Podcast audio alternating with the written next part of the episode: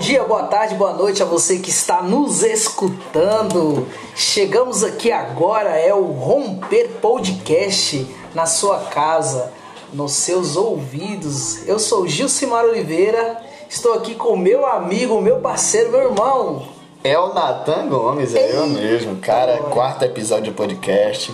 Pra mim é uma satisfação imensa, uma honra extraordinária estar com meu amigo Gil e hoje com um convidado especial, Gil. Rapaz, não fala não. Eu vou falar dele. Pode falar. Ah, meu você Deus tem resposta, você é da família. Rapaz, é o seguinte. Nós estamos no quarto episódio do nosso podcast. O quarto homem da fornalha. o quarto homem da fornalha. E vai ferver. Vai, meu irmão. Vai ferver. Amigos, é o seguinte: ele é missionário, certo? Modelo. Modelo. Ele pousa para algumas. e assim, cara, o cara quando ele ele corta o cabelo ou então quando ele pela cabeça, ele fica meio feio. Charmoso. Não fica charmoso. Mas ele, ele fica lindo, velho. Ele pode fazer o que for. Cara, se ele tiver com roupa rasgada, se ele tiver como for, velho, eu fico até sem graça de ficar do lado, porque o cara é bonito. Estamos aqui com o nosso missionário Felipe Mateus. Seja bem-vindo, Felipe. Eu já tô dando gargalhada aqui, né? Primeiramente, boa noite a todos, é uma honra estar com vocês aqui. Já tô sendo contaminado por alguma coisa do espírito, não tem jeito. Eu acho que é alegria. Mas é uma honra muito grande estar aqui com vocês, com o Gil e com El Natan. Amém. Glória a Deus. Aleluia. E vamos que vamos. Cara, é sensacional. É, na verdade, no último podcast a gente te- teve a presença do nosso amigo Isaú, que foi, é, foi assim surpreendente. Nós fomos contaminados aqui com, com o fogo de Deus, né? Verdade. E assim, é, nós acabamos falando de você, Felipe. Falamos, acabamos falando num num podcast, falando, e aí a gente pegou e falou: vamos atrás de Felipe Mateus. Exatamente. Porque desde o ano passado nós queríamos estar aqui com o Felipe, com o Felipe Mateus e graças a Deus, olha aí, ó, ele veio, não deixou de fazer aqui uma bela profecia no começo, meu Deus do céu. Graças a Deus, antes de, de nós começarmos, tanto semana passada quanto essa semana, Deus tem falado com a gente e tem sido maravilhoso. E é incrível, né, Gil, como o tema abordado para esse quarto episódio se encaixa perfeitamente com o que Deus tem feito no podcast. Cara. Se a gente observar o primeiro, o primeiro encontro que nós tivemos com o Senhor Elias, nós conversamos sobre o Espírito Santo. Exatamente. No segundo, o pastor disse que foi transformado pelo Espírito, como sua liderança pelo Espírito Santo. No terceiro, Isaú trouxe a resiliência pelo Espírito Santo. E hoje nós estamos trazendo o mover profético através da pessoa do Espírito Santo. E eu tenho certeza que essa alegria do Espírito, esse ambiente, que se vocês pudessem sentir que está aqui nessa cozinha, nessa mesa, vocês pudessem sentir do outro lado, eu tenho certeza que você vai ser impactado. Por isso que Deus vai trazer aqui hoje. Aleluia. Cara, eu acho que o Espírito Santo ele se move de um jeito tão formidável que eu tenho certeza de que quem tá ouvindo aí já tá sentindo o poder do Espírito Santo. Né? Que eu acho que na verdade é o, é o propósito do nosso Romper Podcast, é levar um pouco do, do rompimento de barreiras entre, entre a questão do espírito, entre a questão né, é, todo, de tudo que a gente vem trazendo né, ao longo do tempo é trazer um pouco de, do que a gente sente aqui para quem está escutando, né? Então, assim, sem mais delongas, vamos começar a conversar com o nosso parceiro, com o nosso amigo. Mas antes disso, Nossos patrocinadores, a gente não Oh, pode deixar de, Deus. de falar deles. cara, a gente tem apoiadores, Felipe Matheus, graças a Deus. Deus é bom. Pessoas que, que apoiam a gente com café, com algumas coisas, né? Hoje tivemos aí uma, Pelo um apoiador que apareceu assim com um belo Vou te café. dizer, a Lura mais estourada do Brasil. Catarine! Catarina Guzmão, meu irmão. Oh meu Deus! A gente tem que falar, né? São apoiadores, são pessoas que ajudam a gente a fazer o podcast, né? Trouxe aí um belo café pra gente.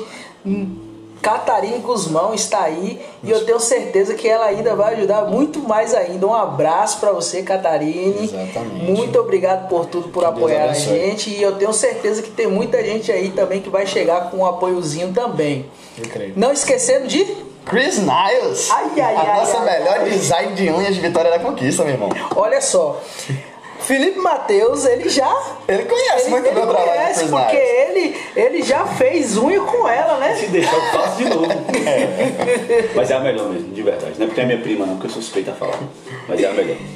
Pois é. Você, mulher que está aí querendo deixar suas unhas mais bonitas, querendo Eu deixar. vou te dizer, esse mês de fevereiro tá prometendo aí. Nós somos crentes, então a gente curte espiritual, nada de carnaval. Com certeza. Se você, mulher, se você, mulher, quiser estar linda, perfeita, bela, pro culto de domingo da nossa querida igreja Carme, minha irmã, procure Chris Niles, a melhor design de unhas. Dá uma olhadinha no Instagram dela e você vai ver como é o trabalho dela. Chris Niles, que está aí proporcionando espaço pra gente, deixa tudo bonitinho, tudo legal aqui para que a gente faça esse podcast pra você, né? Exatamente. E não poderíamos deixar de falar da nossa.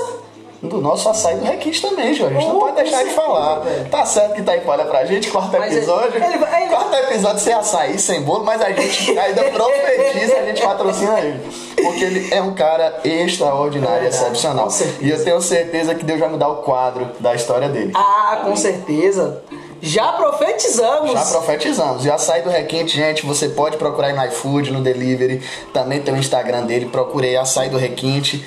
É, você vai curtir um maravilhoso açaí nesse verão que ainda a gente está vivendo aí, né? Em fevereiro. Com certeza. Pra você alegrar o seu final de semana, o seu dia. Açaí do Requinte. Agora acho que a gente poderia falar da nossa igreja, né, Gil? Com certeza, era isso mesmo que eu ia dizer. Comunidade, comunidade Apostólica Restaurando, Restaurando Vidas. Vidas. Pastor Fábio e Pastora Zilanda Leite. Cara, estamos aí com o pastor Fábio, pastora Zilanda, que tem cada dia mais proporcionado aí grandes cultos. Nós estamos lá na Avenida Aracaju, Número 233. 233. Bairro Brasil. Bairro Brasil, apareça. Você que está em Conquista, você que está passando agora por Conquista, e ou você que já reside em Conquista, venha nos visitar, venha conhecer a nossa igreja. E eu sou suspeito a falar, mas todos os dias os cultos estão sendo extraordinários, cara. É impossível você não entrar e não sentir a presença de Deus ou ser impactado por um mover profético que acontece lá. É verdade. Sem falar que assim, o, o, o, o que me deixa ainda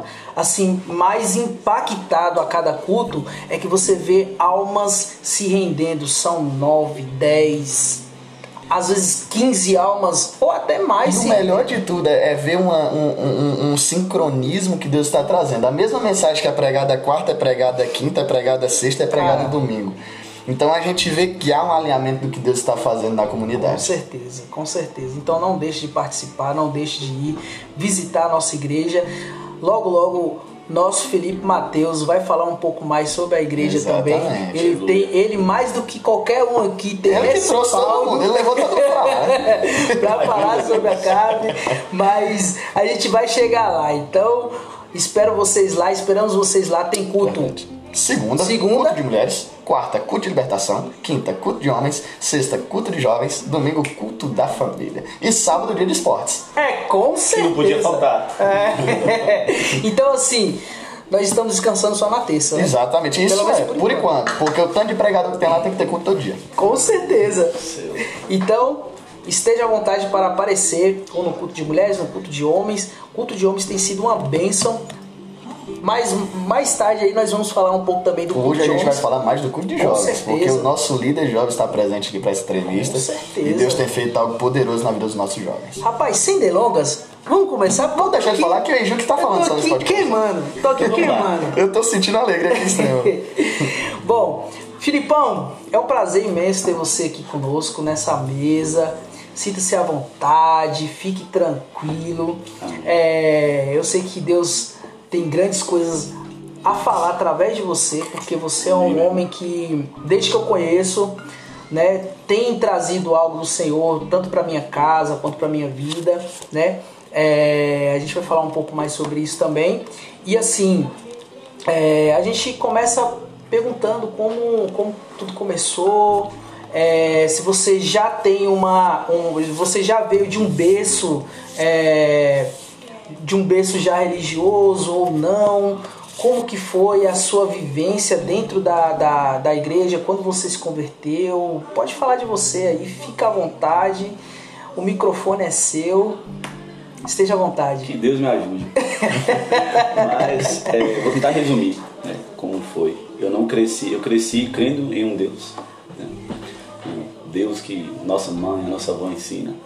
É, fui e perambulei por algumas religiões, mas sempre tendo a crença em Deus. Né? Talvez não a correta, como a visão que eu tenho hoje, né? adorar somente a um Deus. Só que eu cresci sempre me inclinando a botar o joelho no chão, mesmo sem saber o que estava fazendo, para orar. E desde pequeno eu acredito que os sinais seguem os que creem, principalmente crianças. Verdade. É. E como minha mãe falava, você pode perambular onde você quiser, mas não se esqueça que existe um Deus. E a Ele você vai recorrer a sua vida toda. Então eu sempre fui um menino, tive fé, né? Sempre a coisa apertava, sempre alguma coisa estava errada, eu botava o joelho no chão e tentava clamar o Senhor da, da melhor maneira possível, primeiramente com o Pai Nosso. Uhum. Não tem jeito, é isso que nossos pais ensinam, não sei se com vocês foi assim. Reza o Pai Nosso, depois Isso foi num, num, num, berço cristão que eu digo católico. Católico, católico né? né? Também fui em outros lugares, conheci outros tipos de religiões. Uhum. Uhum. Mas o berço mais católico, né? Que a minha família toda é católica. E aí, independente se eu falasse, mãe, eu quero ir em tal religião, eu quero ir em tal lugar, vai, mas não se esqueça que você tem um Deus. Quando você voltar, você vai ter que rezar antes de dormir. Então eu sempre fui ensinado a ter uma certa crença, independente de ir em outras religiões, em outros templos, entender o que poderia estar acontecendo ali desde pequeno, mas voltar sempre, a voltar para casa eu tinha que rezar em prol de um Deus só. Bacana, cara. Então acho que daí que começou, né, um entendimento, por mais que a gente ache que não, de que eu sempre teria um Deus ali, por mais que parecesse que não. E aí começa as experiências, os pensamentos, será que ele existe mesmo? Isso é bom, né, Felipe? É. Porque é, a gente vê que tem muita gente que não tem nem essa questão dentro de casa, né? De ter alguma mentalidade religiosa, de chegar e falar bem assim, filho, tem que ler a Bíblia, ou tem que é, é rezar um Pai Nosso, né? Que a, o católico, quando você entra, né, você reza o Pai Nosso, né, e toda a, tem todo um, um, um, um, protocolo e tal. Então, quando você tem essa base, você já começa a crescer tendo alguma expectativa, né? Inclinação para a fé, na verdade. Uhum. Né? Uhum. Uma das coisas que eu acho que me dá um respaldo até hoje é sempre desde pequeno ter tido inclinação para ser um cara que precisa, você precisa rezar, você precisa orar, você precisa ter uma crença, minha avó uhum. falava, tanto Dona Geni, que tá aqui Dona do lado, Geni. quanto Dona Bezinha, meu filho, você precisa crer em alguma coisa. Um ser humano, como dizia elas, não vive se não ter uma crença em algo. Então você tem que decidir um dia qual religião você vai seguir. É, hoje eu acredito que eu não sigo religião, mas foram pensamentos e ensinamentos que me levaram a ter em mente. Eu posso perambular por onde for. Uhum. Uma hora eu vou ter que servir a um tipo de Deus, ou a único Deus, que é a minha visão. Né? Então sempre, sempre me levou para um caminho só. Eu poderia ir em outros lugares, mas eu sempre terminava com ele, de certa maneira. Principalmente a oração de uma criança. Eu acho que essa Deus não, não deixa de ouvir. Não deixa, né? É a oração mais pura, né? Mas é o resumo. Tipo, e aí, aí, aí você, você passou por um tempo, né? De, de, dessa caminhada na, na, católica e tudo. E como você realmente é, é, chegou até, até você se converter? Qual idade mais ou menos assim? Você. Oh, essa idade eu, eu, eu, realmente tive um encontro, me converti ali, sabe? Tive um, um, um encontro com Deus. Eu sempre fui fissurado pelo sobrenatural. Aí que entra também um mover profético é, como eu cresci no catolicismo e às vezes eu ia no candomblé também, por conta de uma parte da minha família ser parte disso, é, eu, eu via muita coisa que acontece lá e para mim, enquanto criança, eu achava aquilo. Né? Cada religião tem o seu sobrenatural e eu não estou aqui para discutir religião, mas claro. eu dei uma perambulada né? e comecei a gostar do sobrenatural, daquilo que é além do humano, né? daquilo que está além da nossa visão. E aí eu fui crescendo, ia, ia para as missas aqui na São Francisco, de todo domingo. Hum. Às vezes eu também ia no terreiro. Ah. Eu ia mais por, uma, por gostar de, de ver aquilo, né? De, de assistir, de ver algo diferente, né? E aí eu fui... Das manifestações, das manifestações né? e daquilo que acontecia que era além do meu entendimento. Eu sempre gostei de coisas que me desafiavam. E aí eu fiquei encantado, né? fui, já fui no, no espiritismo, observei algumas coisas. E eu falei, nossa, é muito mais além do que aquilo que a gente aprende, do que aquilo que a gente observa. E aí, só que sempre eu voltava pra casa e fazia as orações que meu mãe me ensinou. Até que eu comecei a dormir ouvindo a 107 FM. Era a rádio cristã. E aí eu começava a dormir com o microsystem do lado, que naquela época era microsystem. Microsystemzinho. Que o povo não pense há quanto tempo isso atrás. eu dormia com o microsystem do lado. nada, né? Às vezes com o Discman. Olha, Eita! então aí a gente vai pegando alguns pontos aí, viu, galera? É de Walkman também. Meu Deus do céu. vamos deixar o Discman lá pra trás. Botava o CDzinho pode ouvir, né, cara? Perfeito. E aí eu comecei a ouvir, eu ouvia as pregações, um exemplo. Acordava na noite, estava rolando uma pregação e aquilo me deixava, pô, me trazia uma paz. Dormi ouvindo música cristã, né? E aí eu fui, é, meu coração ele já ia se quebrantando. Aí eu não era crente, eu estava visitando várias religiões, mas tinha uma campanha. Na Universal, eu ia. Aí eu ia na igreja católica, ia na igreja cristã e ia no terreiro. Caramba! Então eu ficava. Tudo aquilo que talvez fosse aumentar a minha fé, ao meu ver, era assim: tal dia você vai no terreiro, domingo tem missa. Peregrino em Mas tá tendo uma campanha. Triângulo religioso. Tá tendo uma campanha na Universal, eu ia, três dias de campanha. Até que com 16 anos, depois de muito perambular e começar a entender as debilidades que o mundo acaba causando em nós, eu tinha que fazer uma escolha, eu sabia disso. E foi quando, é, na mesma época que minha irmã nasceu, que hoje tem 16 anos, quando ela nasceu, eu já comecei a sentir algumas coisas no meu coração. Né? E Eu, talvez eu não saberia explicar, mas é como se eu sentisse Deus me chamar. Então tudo aquilo que era bom para mim, como o mundo, como festas, como é, boates que tinham conquista e show, começou a perder o sentido.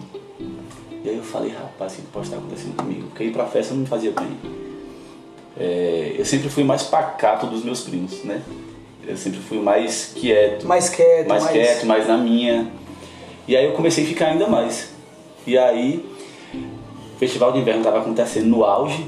Minha mãe falou assim: se você quiser ir para o festival de inverno, você vai procurar uma igreja para você ir, hoje, antes da festa. Eu falei: "Ixi, tá doida. Querendo que eu vá para uma igreja antes do festival. Tô passando na frente de uma igreja lá perto da feirinha, que foi onde eu congreguei e me batizei. Tinha um, um pastor chamado Álvaro Mota, que ele tocava sax. Ele é até esposo de Valéria, que é Dona Lezinha. É mesmo. Tocando sax, eu parei pra ouvir. Que é lindo. E tocando a música Agnus Dei, né? Aí eu parei, eu tava indo encontrar os meus amigos, porque eu ia passar na porta igreja, falar estive na igreja e ir pro festival de inverno. Quando eu dei por mim, eu já tava lá na frente. Se você perguntar, Lipe, como você lembra? Eu não lembro. Senti meu coração queimar ao ver o sax tocando. Me deu vontade de chorar logo de imediato. A igreja estava bem vazia. O pastor fez o apelo e ele fez uma pergunta assim: Quando Jesus voltar, para onde você quer ir? E eu sabia que era para mim. Eu entrei e fui lá para frente. Nesse dia ele anunciou o batismo que seria dois meses depois. Eu dei meu nome, vou batizar. E você tinha quantos Eu anos? tinha 16 anos. 16. 16. E aí, eu só sei que eu cheguei em casa, falei com meus primos, pra minha mãe, ó, sou crente. E como sempre, né, infelizmente, aquele, Uhum. aquela casa, ah, virou crente, naquela época ainda era mais pesado, né? Há 14 anos atrás, não parece. É que eles falavam lei de crente, né? É. Tropa lei de crente. Vai, vai fazer uma mudança de mente e você de fato faz. Boa. Vai fazer uma lavagem. Uma lavagem cerebral. E aí eu tava decidido, não importa o que falassem, é, eu não tive, acredito que o mover profético começa dentro do nosso coração. O Espírito já tinha tomado conta antes de eu ir para a igreja. Eu já sentia coisas que eu falava assim, não é normal. Eu já sentia presenças e não era presença de espíritos, era do Espírito, do, Do único Espírito. Eu sentia coisas que eu falava assim, isso não é normal. E quando eu me converti, né, quando eu pude entender através da palavra quem o Senhor é, Aí eu comecei a entender o que de fato pode ser a visitação, a habitação do Espírito em nós. E aí a vida deu aquela mudança. Eu me batizei com dois meses. Né? Não tive muito trabalho de deixar o mundo, porque eu sou um cara muito intenso. É 880. Se eu estou no mundo, eu vou me jogar no mundo. Mas se eu estou em Cristo, eu também vou gastar minha vida fazendo aquilo. Com certeza. Então eu lembro do meu batismo, que foi minha madraça, meu pai, minha mãe, minha família estava ali presente. Eu lembro que ao sair da, da, do batistério, eu dei uma estrelinha no meio da igreja. É Eu mesmo? não aguentei a sensação de. de é como- Êxtase espiritual. Isso, é como se eu estivesse vivendo tudo aquilo que eu via, via na infância, Aham. mas parecia ser mais real. Parecia ser mais palpável. Mais palpável. Era algo firme, que não me deixava meio duvidoso se era ruim ou bom. Uhum. Eu tinha convicção. Eu fiz a escolha certa, é algo bom e eterno. Então, eu só mergulhei. Uma vez eu ouvi de Fernanda Brum, mergulhe em Deus, porque Deus não tem fundo. E como ele não tem fundo, você não vai parar de mergulhar. Então, eu só mergulhei. Me desvirtuei algumas vezes, né? Fui um filho pródigo. Mas não tem pra onde a gente se esconder. Você é, falou que, que desvirtuou e tal, saiu um pouco, mas é, essa época foi quando, assim, mais ou menos? Tipo, ficou quanto tempo depois que você batizou? É, fiquei dois anos e meio por conta de escolhas minhas, acabei me afastando. Na verdade, a escolha é sempre nossa. né? Hoje eu tenho essa visão. Talvez se eu tivesse ouvido a minha liderança, eu não teria me afastado. Porque os conselhos que o meu pastor me deu era uma vacina, uma receita. Ó, tô te dando a receita escrita para que você não se afaste. O que, que eu fiz? Guardei a receita e fiz o que eu achava que deveria fazer. Me desviei com dois anos e meio. Me afastei, né? Primeira vez. Fiquei cerca de um ano e meio Afastado. afastado. Afastado no corpo, porque no coração a gente não consegue. A gente vai, a gente pode até ser participante das coisas do mundo, mas sempre, sempre fica aquela, aquela angústia, né? Depois que a Porque- gente conhece Jesus, a gente não peca mais em paz. É porque você sabe da verdade agora, É. né? Então aí. Sim. E tive experiências no mundo. Com, com, em momentos que eu estava bebendo ou fazendo outras coisas, com demônios aparecendo. Ou pessoas vindo antes, pessoas que nunca tinha visto. Eu falei, sou perseguido por Deus, não tem pra onde correr. Voltei a primeira vez. Voltei né? O filho pródigo volta à casa do pai. E aí voltei mediante alguma experiência que eu tive no mundo. De, de ver mesmo nitidamente no mundo espiritual. Em uma festa aí eu falei, tô louco. Tô louco, pode ser feito de alguma coisa que eu bebi, mas não era. Um profeta que é profeta, ele pode até sair do, do templo e da, das, da eclésia ali nas atividades, mas o espírito permanece ali, ó, o tempo todo. Aí voltei e foi uma festa pra mim, a volta para o evangelho. Né? Porque parece que você volta a reviver e acreditar naquilo que você não acreditava mais. Voltei e permaneci um tempo, só que eu comecei a botar meu olho, meus olhos nos homens Aham. na igreja, na liderança, nas falhas, botei todas as minhas expectativas. Um filho, né, pródigo, que olhou para o homem e falou assim: é isso. Ao invés de olhar para o homem e ver a seta que ele- era para Que cima. é pra cima. E aí me afastei novamente, fiquei dois anos no evangelho e me afastei novamente. Foi quando eu tinha escola de dança, foi quando eu investi pesado na área que eu gosto, né? Embora eu esteja enferrujado, dança. E foi quando eu também, durante aulas e, e conferências de dança, eu pregava sentar na igreja. Sentava com a galera, começava a falar da experiência que eu tive e daqui a pouco falando, me ligava. Fui na igreja, aceitei Jesus. Mas eu não ia. Nossa. Eu não ia para a igreja, mas eu sempre dava um jeito de encaixar e tive experiências também de novo. Com, quando estava no mundo, em, em conferências de dança, com pessoas sendo tocadas. E, em orações que a gente faz, né, inicial, para começar uma aula de dança. Aham. Nunca deixei de pregar o, o Deus que eu vivia, embora a minha revolta fosse com a igreja, e Deus me pegou nisso aí depois. Me revoltei com a igreja, com a noiva, no caso. Mas ele, eu sempre tive aquele foco, eu posso perder tudo. Não perco ele. Foi que eu tive depressão e ansiedade. Foi mesmo, cara. Que hoje eu creio que com uma permissão do Senhor para chamar minha atenção. Porque tudo aquilo que me preenchia não preenchia mais. A dança já não preenchia mais. É, a bebida, o sexo, tudo aquilo que era bom já não me preenchia mais. E aí eu fiz um- uma audição para dançar com Cláudia Leite. Nossa. E aí poderia ser ela ou a harmonia do samba no carnaval de 2018. Só que a audição é feita seis meses antes, para que a gente tenha uma preparação. E meu empresário na época falou, mandou meus vídeos, falou, você tem 80% de chance de passar. Olha que bacana. Mas eu não passei. E aí quando isso aconteceu, eu comecei a me pagar. Ele falou, Lipe, não tem explicação para você não ter passado. E aí eu falei, poxa, como é que eu não passei num negócio desse? Foi quando eu comecei, as ansiedades, a, a crise. Só que não foi eu que não passei. O Senhor imediatamente botou a mão. Botou a Porque mão. no ano posterior eu ia pro Carnaval de Salvador. Eu tinha plano de ir do carnaval já ficar por lá. Começar a na dança de 2018, 2017. né? Ah, 2017. O carnaval seria o carnaval 2018. Uhum. E aí eu sei, eu já tinha planos, eu vou me estruturar em Salvador, cidade da dança. E aí eu sei, hoje eu vejo que o senhor já fez isso aqui, ó. Você não vai passar em nada que você fizer. E aí eu comecei as crises de ansiedade, depressão, por não entender e por ter colocado minha, todas as minhas energias em algo que é passageiro. Você colocou todas as suas expectativas Tudo no- na dança. na dança, né? Comecei a ver propostas pro exterior, que era com o pessoal que eu andava.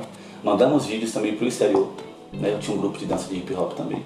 Então toda a minha proposta, eu ensaiava cerca de 12 horas por dia com o pessoal. Então toda a minha energia foi gastada na dança. Né? Só que vendida pro mundo. Porque a dança que o Senhor me deu foi a dança profética. É a dança de adoração. É a dança para ganhar almas, né? Para ir para uma, uma praça, para um impactar. Mas eu vendi. Então o Senhor, Ele nos dá uma corda e Ele deixa. Só que tem hora que Ele puxa. E Ele puxou a minha. E aí, em um ato de depressão, que é, né, depois eu vou chegar em, um, em uma vertente com vocês, eu tive uma experiência. Antes de voltar para Jesus que logo depois da experiência eu liguei pro pastor, na época que não tinha deixado de ser meu pastor, e falei, hoje eu volto para Jesus e para a igreja. Cara, Foi uma experiência dormindo, ao acordar, que pra mim foi o que mais me marcou, porque é como se eu tivesse recebido uma dose de choque, e que não parou até hoje. Mas foi depois de um sofrer. O Senhor chamou minha atenção através do que eu estava passando no meu corpo e na minha mente. E a pior coisa era saber que era como se eu estivesse escolhendo o abandono da Sim. realidade, da verdade, entendeu? Porque são doenças que acontecem. Tem um lado espiritual, com certeza, como tudo tem, mas tem um lado da nossa mente. Então, eu me vi jogado, abandonado e pedi socorro. E ainda assim, vocês vão saber como foi o socorro que ele me deu. Foi no momento, ou o Senhor me socorre, ou eu vou dar cabo da minha vida. No meu quarto hoje. nossa. Cara, é, é, é, é bom você, chegar nessa vertente, Lipe, porque uma grande maioria das pessoas que a gente, que a gente entrevista são pessoas que passou por uma- um momento de depressão. E, e é muito bom a gente falar sobre isso porque é, nós temos uma comunidade muito jovem Sim. né? Principalmente na Cabo, a gente tem uma comunidade muito jovem. E assim, são pessoas que realmente passou por isso. Pessoas que passou pelo mesmo motivo que você passou, colocou certas expectativas em algo e foi decepcionada e esse algo que foi decepcionante acabou levando ela a uma depressão, né? E é mais e, e, assim, é mais impressionante ainda o que o Senhor faz o Senhor consegue tirar essas pessoas, né? E é hoje aqui, igual você agora está dando esse testemunho, e é muito bom a gente focar um pouco sobre isso. E queria que você continuasse falando sobre essa questão. E aí, é, teve a parte do testemunho, né? Do que aconteceu entre eu e o senhor, que eu vou deixar para mais tarde ali. E eu voltei achando que a depressão iria embora. A ansiedade iria embora, a fobia social que acaba acontecendo. E não passou. Eu tinha a presença, eu estava buscando o Senhor, mas não passou. Até que um dia o Senhor me perguntou: a depressão que está sobre você, porque ela não está em você, ela está sobre, ela não é sua. Em uma oração, eu ouvi o Espírito falar isso comigo. Ela não é sua, ela está sobre você. Nenhuma enfermidade é sua, porque eu carreguei todas elas. Te impede de me adorar? Eu falei: não, então me adore. Olha, E aí que entra o poder da adoração profética. Porque eu comecei a adoração profética não é- não é nada mais do que você profetizar em adoração. E aí foi quando eu conheci o Lazo. Que tanto aqui, né? parte. Fez a gente fazer parte lá, eu conheci ele já estava. Tanto que pra, eu já tinha voltado para Jesus com a minha experiência, mas a volta oficial de ser tocado por um mover profético, não praça com mais de 200 jovens, e ver aquele tanto de jovem gritando na presença e batendo cabeça. O Asus era um projeto. da praça, das ruas, né? Exatamente. Agora somos um. E aí foi quando eu conheci. E se você me perguntar o que que aconteceu com a depressão, eu não sei. Cara, Acredito eu que ela está sobre qualquer pessoa. uhum, Mas quem me domina é o espírito. Então eu posso sentir algumas sequelas, alguns medos, algumas eh, resistências, coisas que acontecem no meu corpo, porque eu sou um ser humano. E vai acontecer. Aconteceu várias vezes na minha caminhada de quatro anos pra cá. Mas eu tive um entendimento. Não importa a circunstância, eu preciso adorar profeticamente. Eu preciso lançar palavras sobre a minha vida. No momento que vinha, às vezes era ruim. Mas eu tinha uma consciência. Deus está comigo. E nada pode mudar isso. Então, eu comecei só a viver. Aí eu mergulhei de novo no Evangelho. No Evangelho verdadeiro, na palavra de Deus. A gente é, convivia com o pessoal do Asa, depois tive um GP nas ruas. que Foi quando a gente fazia um GP aqui em sua casa. Foi também. verdade, foi, foi daí que, que, que é, a, seme, a semente que você plantou Sim. dentro de mim, né? Foi, foi na, no GP, a gente teve alguns GPs aqui em casa, né? Na minha casa. E eu acho que foi aí que a semente se plantou. Germinou, né? É, Depois. e depois germinou. Aí do GP, eu não queria ir pra igreja. Eu ia pra culto, mas eu não queria meia com. ter uma aliança com a liderança. Você acha que você era rebelde nessa Eu época? era, eu não acho, não tenho certeza. é, hoje, hoje eu, eu. Porque assim, essa geração é rebelde. Eu sempre brinco com meus discípulos, eu falo, eu conheço um rebelde à distância, então eu te conheci. É como se a gente sentisse o cheiro. E aí eu já falo, eu já fui assim, eu já usei essas palavras. E assim, eu tinha um GP e eu tava.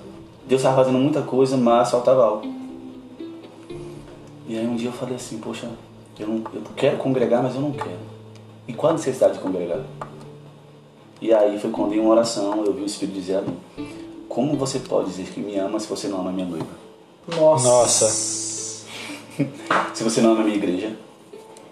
E aí eu fiquei tentando pagar desentendido com Deus, né? Seu ouvido. E aí ele repetiu a mesma palavra. Como você diz que me ama se você não ama a minha noiva? Se você não cuida da minha noiva? Se você não trabalha dentro da casa? Nossa. E aí foi quando eu fui para uma igreja, né, específica, na UB6. Aprendi lá, fui muito lapidado, né. E aí eu falei, é, pai, vim aqui para ser lapidado, ele sim. Porque eu lapido vocês o tempo todo. E aí eu falei, amém. E aí eu comecei a amar a noiva, independente da forma como a noiva está. E eu lembro que uma vez eu preguei, falei, a gente nunca vai amar a noiva glorificada se a gente não lidar com a noiva prostituta. Cara, forte, hein? Eu tenho, é, ouvindo toda a sua história, é, eu segurei essa pergunta por já te conhecer, já sermos amigos de longas datas. Mas eu queria te fazer uma pergunta. Eu pude ver que você voltou, desviou, voltou, desviou. Mas é, como foi em seu coração ver que a igreja, a, a noiva de Cristo, o corpo de Cristo, não contribuiu muito às vezes para sua permanência? de cara é, é uma sensação terrível.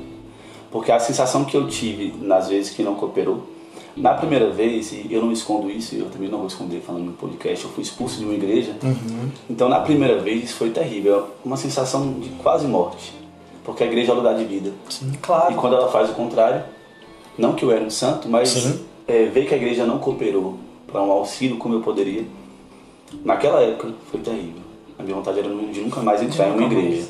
Né? Cara, engraçado que, desculpa te cortando, mas engraçado que a gente teve um podcast, acho que se eu não me engano foi até o primeiro, em que teve uma pergunta de um, de um ouvinte que perguntou se a igreja ela pode expulsar. Foi com o pastor. um membro. Foi com o pastor. Foi o segundo podcast. Foi com, é, foi com o pastor, certo?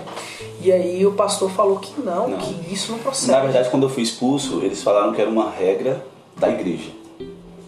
Não é bíblico. Porque a igreja não é nossa. Antibíblico, A igreja é exatamente. Entendeu?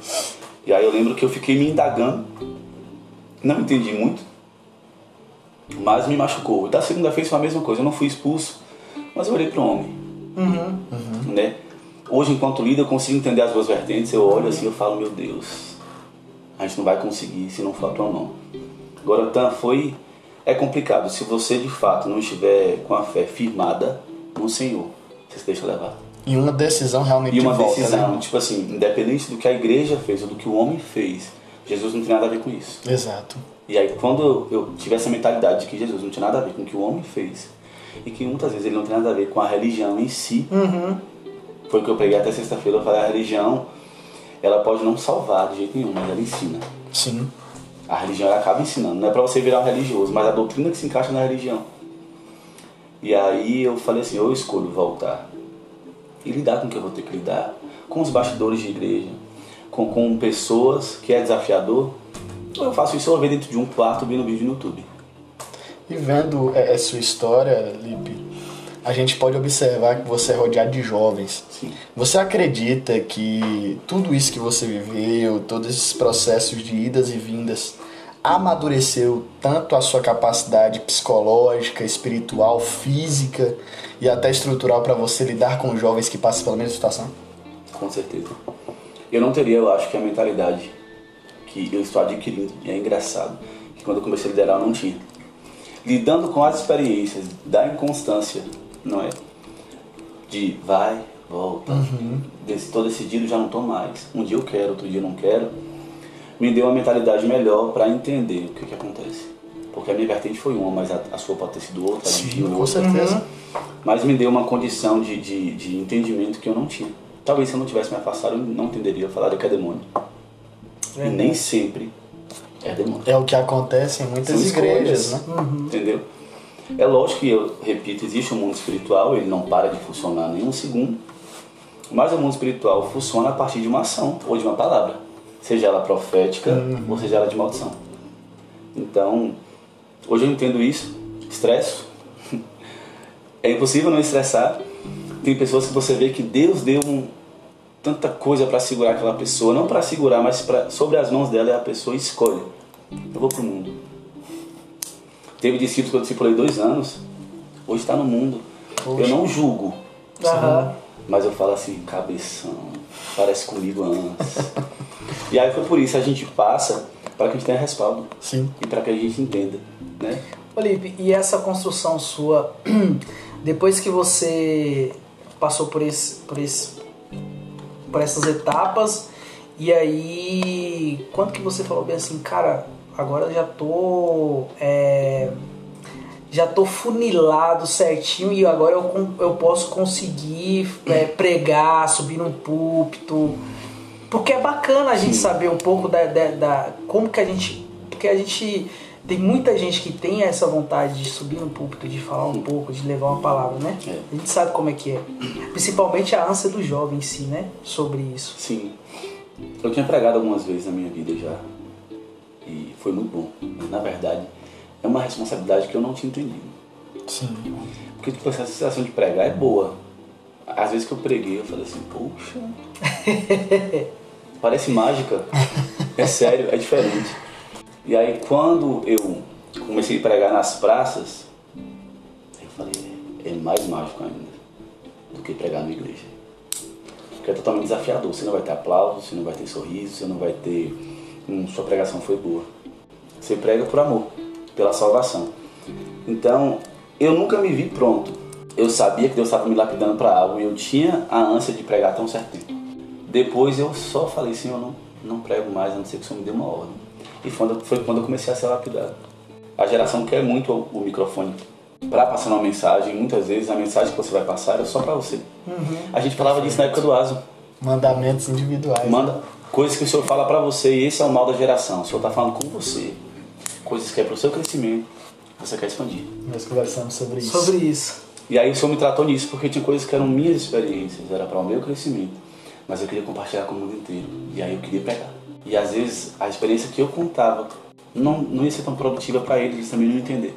Mas eu sabia o que eu estava vivendo. Então, quando eu entrei no, no, numa linha né, mais fina, foi quando o Senhor falou: Eu vou te ensinar a guardar o que é seu, o que eu estou falando para você, e a expor o que eu falo para você dar para uma geração. E aí foi cerca de um ano se entregar. E nisso que você citou, Lipe, é, é, é, muito interessante, né? Isso é algo que Deus falou comigo no meu coração, que é bem assim, filho eu te fiz de um material que precisa sempre ser quebrado, que é o barro. Mesmo você hoje, Lipe, com o patamar de missionário, que é uma responsabilidade muito grande, aí logo após a carga de ser líder de uma juventude que está crescendo numerosamente conquista, com certeza. a carga de ter sido uma grande decepção para uma grande referência, Sim. você acha que Deus ainda tem momentos que Ele quer te quebrar? Rapaz, eu tenho certeza. Inclusive, semana retrasada eu fui tão quebrado pelo Senhor. Tão quebrado. Na verdade, nós nos escolhemos se quebrar. A diferença é se é nele ou fora dele. A gente se quebra. eu sempre peço, Senhor, me ajude, porque o ser humano é orgulhoso. A gente tem por si, pela nossa natureza, o orgulho, né? De querer acertar. E na condição de filho, ele sempre, sempre, sempre. Ou eu me quebro, ou ele me quebra minhas pernas. É sempre assim, com aquela ovelha. Que Uhum. quer, quer tentar colocar a mão, mas não deve. Quer tentar fazer do meu jeito. Isso me quebra muito. E é bom. É ruim pro meu corpo, físico, humano. A curto prazo é ruim. A longo prazo, o ser quebrado por Deus é maravilhoso. É porque quando a gente está sendo quebrado, a gente só olha agora. Aí lá na frente você fala, poxa, eu fui quebrado naquela época, foi para isso aqui. E enquanto missionário, líder, eu acho que eu preciso ser o mais quebrado. E às vezes é, eu luto contra mim, é uma luta de braço. Tem meu braço aqui e tem o do Senhor. Eu deixo ele derrubar o meu, porque eu nunca vou derrubar o dele. Então não tem como medir forças com ele. Eu aprendi a me permitir ser quebrado. E às vezes o título ele prejudica. Não, você está menosprezando? Não. Porque com o título vem a responsabilidade. Eu sou Felipe Mateus, certo. Amém. Mas eu sou um líder. Nós até conversamos, né? Foi, Você é um líder, você agora é um missionário e você precisa fazer por onde. Eu falei, mas eu sempre fiz por onde, Senhor. Mas eu entendo. O que é de fato você carregar um- uma responsabilidade sobre as costas. E aí é quando o Senhor fala assim, agora que eu vou quebrar mais você. Aí ele quebra. Quebra de novo. Aí tem hora que eu acho que eu tô quebrado em uma área, ele quebra na área eu achei que eu tava quebrado. Eu falo, mas Senhor, eu já tava quebrado nessa área. Imagino eu que ele deve falar, não, filho, você não tava. Você achou que tava. E aí eu começo, né, entender mais sobre mim. Porque eu acho hoje que é crucial nós entendermos o mundo espiritual. Entendemos muito sobre a gente também. Acho que essa é a causa de muitos líderes se frustrarem. Talvez eu quero entender sobre vocês, sobre Gil, sobre Natan, sobre outras pessoas, mas sem entender sobre mim primeiro. Aí eu acabo discorrendo sobre a galera. Aquilo que eu não tenho. E não tem como oferecer sem ter Uau. pra dar. Entendeu? Cara, é. Só voltando um pouco agora de novo a linha, né? Sim. Nós estávamos no Asus, Sim, claro. certo? No Asus. E aí, de lá você foi pra onde? Do ASO eu abri o GP nas ruas e Nas GP. PS, certo? Depois eu fechei o GP e fui para uma igreja. Congreguei durante um ano. Dessa igreja eu fui chamado para pregar na carne. Ellen Nunes me chamou. E nisso, Lipe, um- voltando um pouco, a gente só não, não voltar pro princípio. Ah, cara, tá, tá demais. Mas é, como você descobriu que era um profeta, que o seu ministério foi chamado para essa área profética? Isso em Gênesis? Gênesis, Gênesis. Rapaz, eu vou voltar para minha infância. Quando minha avó, ia re- minha bisa, ia rezar as pessoas, ela me levava. Por quê? É um dom, né? A, é, a diferença é que, para mim, todo dom é dado por Deus e é como você explora ele que vai fazer a diferença. Se é para o Senhor ou se é para o mundo. A gente sempre brincava, era o dom irrevogável.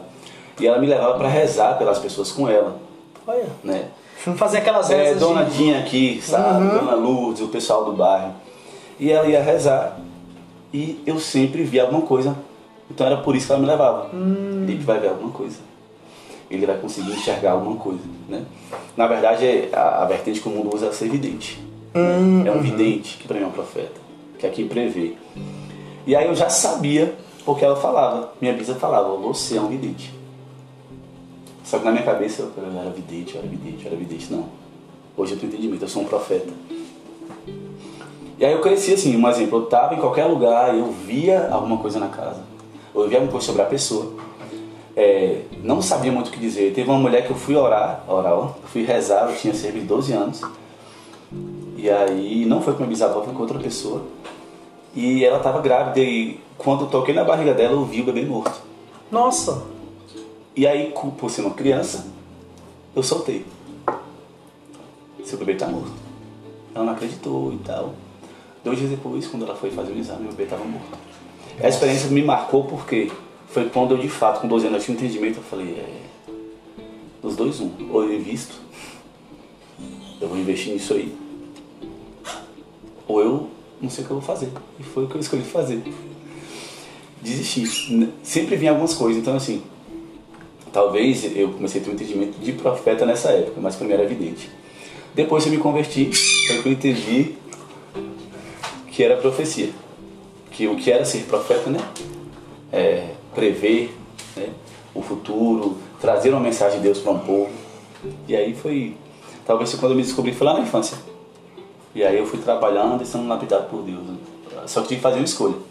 Ou eu uso isso para benefício daquilo que pode ser bom com Deus, ou eu vou usar isso para ganhar dinheiro. Que a gente já pensa logo, né? É. Não é tipo, Ou a carne, né? é, vou, vou jogar na carta, vou ver o futuro, Le Mans. né, vou ler mão e vou ganhar dinheiro. e muitas, muitas, muitas pessoas na época, né, do, do- dos lugares onde eu ia falavam, você vai ser assim. O que mexia um pouco com a minha mente, Imagina só. né? Vidente Felipe Matheus. Esse. Hoje vai abrir a- o tarô. E aí eu fiz uma escolha. Se eu quiser entrar nisso, eu teria que fazer algumas coisas. e Eu optei por não entrar. E aí eu lembro que na época eu só escolhi dar tempo ao tempo. Minha mãe também me aconselhou bastante a esquece isso. Agora esquece, vai estudar. Brasil. Vai estudar. Olha, você, você chegou a, a, nessa idade assim ter visões tipo sobrenatural de alguma coisa, né? Alguma entidade que a- aparecia. Tanto coisa assim? maligna como celestial, você chegou ali. Tinha, tinha na minha casa, tinha quando eu estava em ambientes específicos. Eu lembro de luzes que eu entendo que era anjo, né? Que era, era um. Era um. Tipo. O Senhor colocando a mão mesmo. Eu lembro de uma vez que eu estava com 14 anos e eu tinha é, tomado êxtase. É mesmo, É. cara. Eu era quieto, mas. Né? E eu lembro que eu tava numa rua com os meninos e eu ouvi uma voz dizendo, vá pela outra rua. Aí eu perguntei assim, que rua? Tanto que às vezes os meninos ficavam com medo. Né? Tipo assim, Felipe é estranho lá, ela tá conversando sozinho. Quando eu olhei pra rua tinha uma luz piscando. E não era poste, não era nada.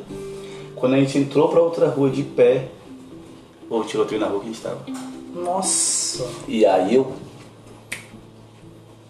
Experiência. Aí teve outras experiências na rua do Ponte da Feijoada aqui, em que eu vi cachorros latindo, mas não tinha cachorro. Nossa.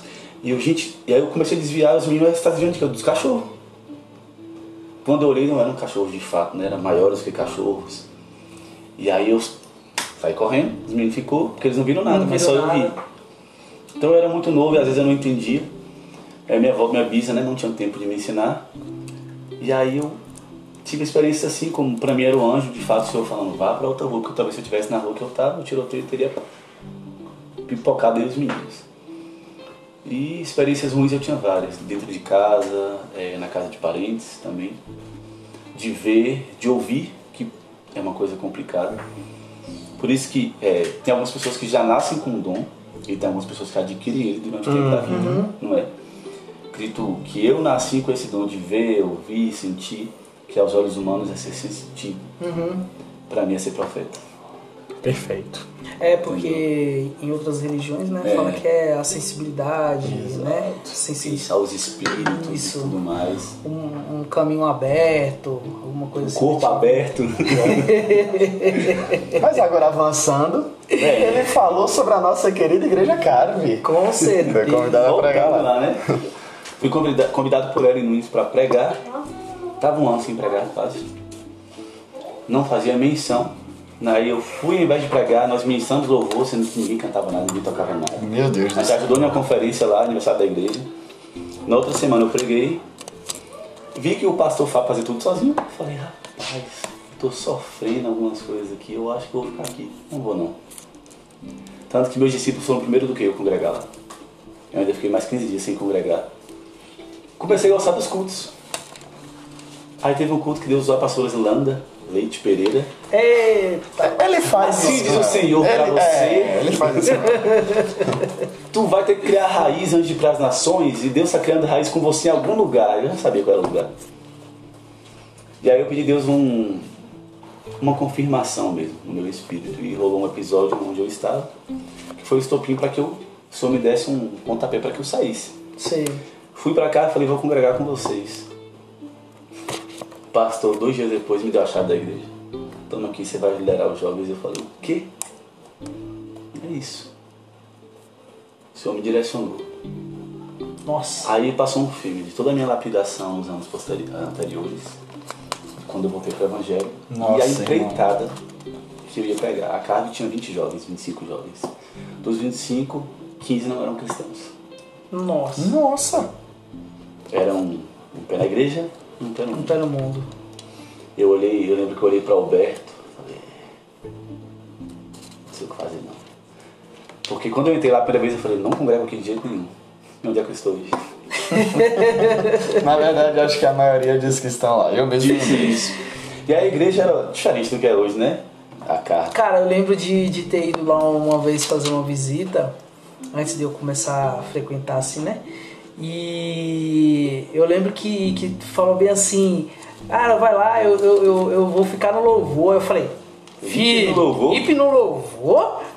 Aí eu acho que eu pensei assim, eu vou só pra ver como é que é. Meu Deus do céu. Olha, olha- Um ótimo restaurante. Pelo amor de Deus. E aí a gente chegou lá, você, você tava no louvor, aí tinha só uma bateria, parece. Era uma bateria, era. Era. Alguém na bateria, se eu não me engano, esqueci o nome do rapaz. Às vezes Sam.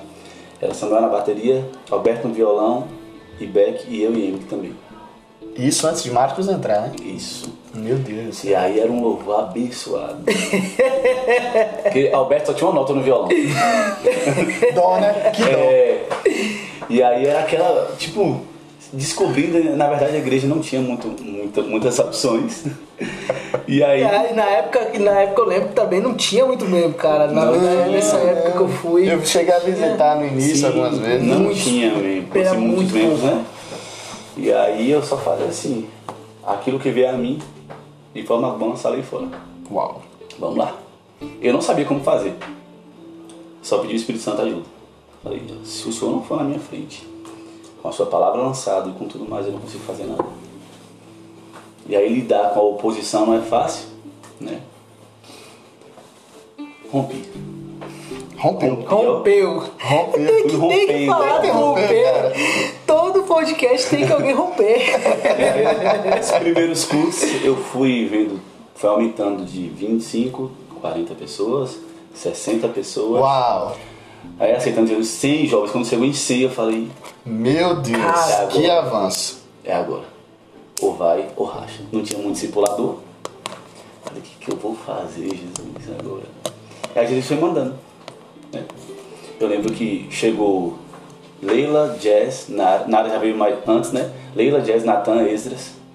E aí juntou comigo Beto e, e Nara e Lucas. E a gente formou o primeiro discipulado. Porque tava, tinha muita gente e era, a gente tinha que dividir, dividir para poder discipular todo mundo. E aí foi quando chegou a 180 jovens. Uau. Nossa. 180 jovens. Porque ganhar é fácil. Agora manter, Permanecer manter é que é ali. difícil. E aí isso cerca de um ano e meio depois da liderança. Uau. E aí eu vi que o templo ficou pequeno. Eu comecei a orar, Deus só que no coração do pastor mudar de tempo. Nós orávamos, né? Verdade. A gente se reunia na casa, de madrugada na casa de Natan e ali era um mover profético, rapaz. E nós já vamos entrar isso no próximo bloco. A gente saía bêbado, 5 horas da manhã, Natan tinha que trabalhar no outro dia cedo, de bicicleta. Mas foi quando o Senhor também forjou a gente em muita coisa. Verdade, muita coisa. Para o que viria hoje. Porque naquela, naquela época tinha 180. Hoje tem 300. Cara. Infelizmente nem todos frequentes. Mas quando a gente vai botar na caneta, Mas Deus vai pegar por dentro. vai pegar com certeza. E aí, né, começou com 25 jovens, 15, porque 10 não eram firmes. E aí, o pastor confiou a mim coisas que outro pastor não tinha confiado ainda. E foi isso que me deu um, um gás. Falei, pô, preciso fazer jus a isso. Nenhum homem confiou em mim ainda. Esse homem confiou. O improvável. Né? O jeitão dele paulista, engraçado. Ninguém dá nada. Ninguém dava nada, na verdade. Pastora, né? Com aquele jeito de sempre dela. Carisma. Acreditava em mim. Eu falei, mas vocês vão acreditar em mim mesmo? Com tudo estão falando por aí? Sim. Nós escolhemos acreditar, acabou. Isso me deu um gás. Falei, não é só eles, é o Espírito acreditando em mim através das pessoas. Porque o Espírito não trabalha só. Exatamente. Verdade. Ele usa as pessoas. Então eu falei, eu vou ver.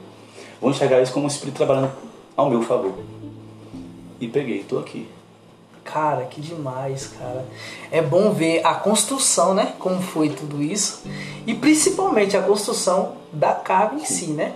A gente vai dar uma pausazinha agora, que daqui a pouco a gente vai vir com o nosso tema, né? Que agora Mover depois a gente profético. a gente vê aí esse essa esse testemunho maravilhoso, Eu né? confesso que por pouco aqui não bateu um sentimento de saudosismo, eu quase chorei. É mesmo, Esses cara. dias eu tô muito sensível. lembrar do, do- de verdade, lembrar do início da cave, que eu pude participar e pegar Sim. um pouco, né? É é melhor ir pro próximo. bloco. Vamos lá. Vamos pro próximo bloco, daqui a pouco a gente tá voltando.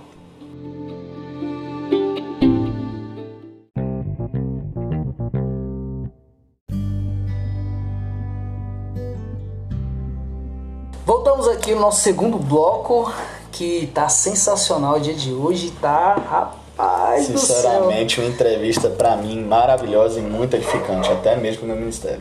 Olha aí que rolou até um saudosismo aqui. Poxa, meu irmão, eu falo pra você, até agora eu tô me segurando pra, pra não deixar as lágrimas rolar. Eu tô falando com seriedade mesmo, porque Lipe foi um dos pioneiros com o pastor Fábio, pastora Zilanda e a gente que relembra, né, de, de como a Carve era e hoje De como ela tem sido, né? Estruturada. a proporção que tomou, Uhum. eu tenho engolindo seco de verdade. É, é, faz a gente entender que Deus está movendo profeticamente as pessoas e nós mesmos por dentro. Uhum. E, e- e é interessante ver que Deus quer fazer alguma coisa nesses dias, mas antes ele estava fazendo relembrar Uhum. o princípio, né? E, e- e é nisso que a gente vai entrar agora, né, Gil? Mas antes, nossos patrocinadores. Rapaz, tem uma tal de Catarina hoje que apareceu com bolo, com. com Biscoito. biscoito. Meu Deus do céu. Café de excelência hoje no Café podcast. Top hoje, viu? Catarina Guzmão. Rapaz, botou brocando, viu? E eu Top falo pra demais. você, a lura mais estourada do Brasil. Ah, você é suspeito de Suspeito falar, pra né? Não deixando de falar do nosso amigo. Açaí do Requinte. Cara, açaí do cara é top. Qualidade top, Qualidade. atendimento top, entrega top. Cara, sensacional. Assim, você que tá querendo se refrescar, tomar um açaí, ou até você que tá saindo aí da academia, quer tomar um açaizinho, dá uma olhada aí. Açaí do Requinte é o nosso parceiro, o nosso brother, tá sempre conosco, ajudando sempre. Apoiador, assim, fidel, fidelidade, cara. E ama estudar, hein? Demais. É isso aí. Não podemos deixar de falar de Chris Niles Design de Unhas, cara. Eu vou te dizer uma coisa, você mulherada, esse, entre aspas, carnaval, porque crente não curte carnaval, crente curte espiritual. A gente vai. Mãe, eu falo com sinceridade, é a melhor design de unha de Vitória da Conquista, viu? Ó, vou te falar, o Felipe Matheus ele vai pegar essa agora, viu?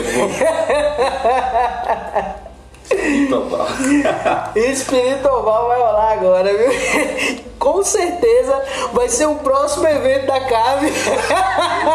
Espiritual. E eu vou te dizer, mulherada que Show quer ficar. dois. Mulherada que quer ficar bonita nesse final de fevereiro, nesse meio de fevereiro. Nós já estamos aí encaminhando pro final do verão. Pode procurar Chris Niles, você vai sair completamente renovado. Top demais. E ela está situada na Avenida Anagé, Meu Deus. Número, Número 36, 36, Bairro Alegria. Barra Alegria. Então procura aí no seu Instagram os stories e tudo que ela posta aí, cara, é sensacional. Top demais. E não podemos deixar de falar, para finalizar, da nossa comunidade apostólica Restaurando Vidas. Eita, e agora eu queria ver nosso querido missionário falando sobre ela. Ele que vai falar Deus sobre do ela. céu. Vou falar do que Tem me surpreendido dia após dia naquele lugar. Com a maneira como ele tem feito, então, se você ainda não foi, dê uma chance ao seu coração de entrar em um lugar que tem a presença de Deus, como tantos outros na cidade, mas eu estou falando da carga agora. Né? Então, vai lá na Vida Aracaju 233. Quarta, culto de libertação, como o Natan falou, com a pastora Zilanda Leite Pereira. Eita glória! Ô, né? Quinta. Tupilute, quinta-feira, o culto dos homens. Né? Começamos agora, os meninos têm jogado duro. Né? Sexta-feira, culto de jovens, que para você que tem de 0 a 100 anos. Com certeza. Com certeza. Sábado, que por enquanto é do, do, do esporte, até a gincana aparecer por aí. A segunda Verdade. fase. Domingo, culto da família. Segunda, culto de mulher. E na terça, Deus descansou. então faça uma visita pra gente lá. Tá bom? Deus tem muito o que fazer em sua vida e na nossa também. Então, o dia que você puder, vá lá na carne. Ô, meu Vem bichinho. pra carne, você também. Ô meu bichinho, não desde não. E fica situado ali na Avenida Aracaju, número 233, bairro Brasil. Brasil. Ó, falando em Pastora Zilanda, da última vez nós profetizamos que Felipe Mateus ia estar aqui, nós vimos atrás dele. Dessa vez nós estamos profetizando Zilanda. Leites. Arriscar o fósforo. Nos aguarde. Logo, logo a senhora vai estar sentada nesta mesa aqui. Com bastante pergunta, viu? Com certeza. Pergunta com ela mesma. Pois é. Então, vamos continuar, né? Nosso, no- na, na nossas, na, nossa, na nossa entrevista aqui com o nosso amado missionário Felipe Mateus. Hoje falando sobre Olha, mover, mover profético. Vai Cara, eu quero que você fale um pouquinho sobre o que é mover prof- profético, é, o embasamento de tudo, a profundidade, o que você realmente acha sobre, sobre o que é mo- mover profético. Quando vocês me falaram o tema, eu lembrei de. de a gente sempre anota, né? Não adianta. No bloco, quem tem iPhone principalmente, tem um bloco de notas que é, é um salva-vidas aqui pra gente. E aí eu fui olhar, eu sabia que eu tinha algo, né? No meio das coisas que a gente vai. Chaves, é a nota aqui, é coisa que a gente tem. E aí eu fui lembrar do quão grande, mas simples é o mover profético, quando você passa a entender, né? Que o mover profético é tudo aquilo que o profeta ou que o indivíduo lança enquanto palavra. É, Eu lembrei de uma frase que eu tinha botado que tudo que é criado pela palavra é afetado por ela. E Uau. precisa também ser lançado por ela. Entendeu? Mover profético nada mais é do que profetizar. Aí que você vai entender as vertentes, seja na adoração, seja na dança, seja na pregação, com a palavra totalmente pregada, não é? Profético é tudo aquilo que provém daquilo que um profeta faz. Só que você não precisa ser como Jeremias para você ser um profeta. Profeta é tudo aquilo que recebe de Deus para um povo. O que é o mover profético? É quando você dá liberdade para que o mover do Espírito se manifeste em um ambiente. Uau! Então, o mover profético está a partir de um indivíduo, a partir de alguém que escolhe se colocar numa posição de um servo que vai querer mudar um ambiente, uma igreja, uma cidade ou uma geração. Só que o mover profético começa em alguém, alguém que escolhe. né? Eu quero conhecer o sobrenatural e é algo espiritual, é algo sobrenatural. O mover prof- profético começa lá em Gênesis. Porque uma palavra tem que ser lançada. Ó, Natan, Gênesis. Aham. Uma palavra tem que ser lançada. Qual foi a primeira palavra? Age. Haja. Uau. O mover profético começa em Gênesis. E a Bíblia toda só vai falar. Ezequiel profetiza sobre o vale de ossos secos. E profetiza, profetiza, profetiza. Jeremias vai. Elias profetiza. A Bíblia inteira, ela, se você for olhar, ela vai te dar respaldo do que é ter uma vida profeticamente falando. A começar do Gênesis. A terra era sem forma vazia. O Espírito, Então, o profético é tornar o impossível possível, Lipe? Isso. É trazer, porque aquilo que está no céu é impossível para ser humano. É você trazer o que está lá no céu para a terra. Isso é o profético. É uma palavra lançada, é o poder da palavra que é lançada. E você consegue trazer à existência o que não existe. Meu Deus. E tudo tem que se mover de acordo à profecia lançada. E o primeiro profeta a dar uma, uma palavra foi Deus. Haja e ouve. Então nós temos o respaldo do próprio Deus, lançando uma palavra e ela criando aquilo que não existia. Um mundo. Quer dizer, se você for pegar, né? O ato, o, o- a, a profecia vem de palavra. Palavra. Nós estamos com a palavra. Palavra. Então, o que Deus fez primeiro foi a palavra. E nada existe se não houver uma palavra, palavra. tanto no físico quanto no espiritual. Por isso a gente ora. Para que as palavras, para que as palavras sejam lançadas. E para aquilo que não existia, basta existir. Isso é um mover profético, é você profetizar. E a partir do que você profetiza, as coisas se movem. Uau. O interessante de, de- disso que você citou, Lipe, é que precisa de um homem estar na posição.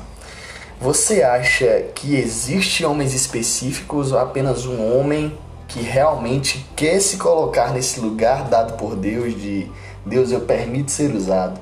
Você acredita que todos têm a capacidade disso ou apenas o profeta realmente levantado por Deus? Eu acho que todos têm a capacidade disso, mas não têm estrutura para o alinhamento. Meu Deus. A capacidade foi dada a qualquer filho, porque na condição de filho nós somos todos iguais. Mas quando você tem que passar pelo crivo, pelo alinhamento em que Deus vai exigir de você, aí que ele divide as águas. Uau. Porque é, falar eu sou profeta é fácil. Uhum. Pagar o preço que o profeta fala, pa- paga já não é mais a mesma coisa. É quando você começa a entender que as coisas são mais apertadas, o caminho é estreito. Então, é, todo mundo consegue, se quiser, estiver disposto, disponível, preparado para um alinhamento, né? para passar por tudo que você vai ter que passar e deixar o que você vai ter que deixar. Aí sim. É lógico que tem profetas que são designados para missões específicas, a gente não pode anular isso. Tem homens que são levantados desde o ventre para missões específicas. Tem coisas que Natan vai fazer que eu nunca vou fazer. Tem coisas que eu vou fazer que você nunca vai fazer. Porque de fato foi dada uma missão a cada indivíduo na terra, fora o ID. ID fazer discípulos. Fora a salvação, que é o poder do Evangelho. Mas todos, se quiserem, estivessem dispostos, sim, eles poderiam fazer um rebuliço. Imagina se todo mundo quisesse. Meu Deus Nossa. do céu. Isso é tão interessante, Lê, porque eu estava estudando até esses dias. Ezequiel 22:30 que, que fala bem assim que Deus procurou na terra um homem que estivesse na brecha, tapando o muro, para que ele não destruísse a terra. O que, que eu consigo perceber, perceber nisso? É que Deus sempre procura um intermediador dos céus e a terra para ele trazer um ambiente celestial para a terra. E nisso acredito que isso consiste no mover profético. É nós entrarmos no ambiente celestial, né? E, e- e anularmos o que há de terreno em nós. E, e você acha, Lipe, de, com acordo e base nisso, que a nossa igreja ela tem vivido esse período de mover profético de homens que se colocaram nessa intercessão? Sim, com certeza. Foi algo que nós oramos. Para que, que a igreja segura. Se você lembrar, foi algo que nós oramos para que Deus fizesse em nós, através de nós, em um lugar na nossa igreja local. Levanta homens e mulheres, Senhor, dispostos a pagar o preço e dispostos a morrerem para que a sua glória seja manifestada através de nós. Porque a gente pode pagar o preço e a glória não ser manifestada em nós, mas através de nós. Tem situações que a gente vai poder fazer quando a gente tem. Mas como Moisés fez tudo, mas eu estou na terra prometida, mas eu tenho certeza que só o fato dele saber, ou se ele soubesse, ou se ele visse, eles entraram. Para ele estava de bom tamanho. Missão cumprida.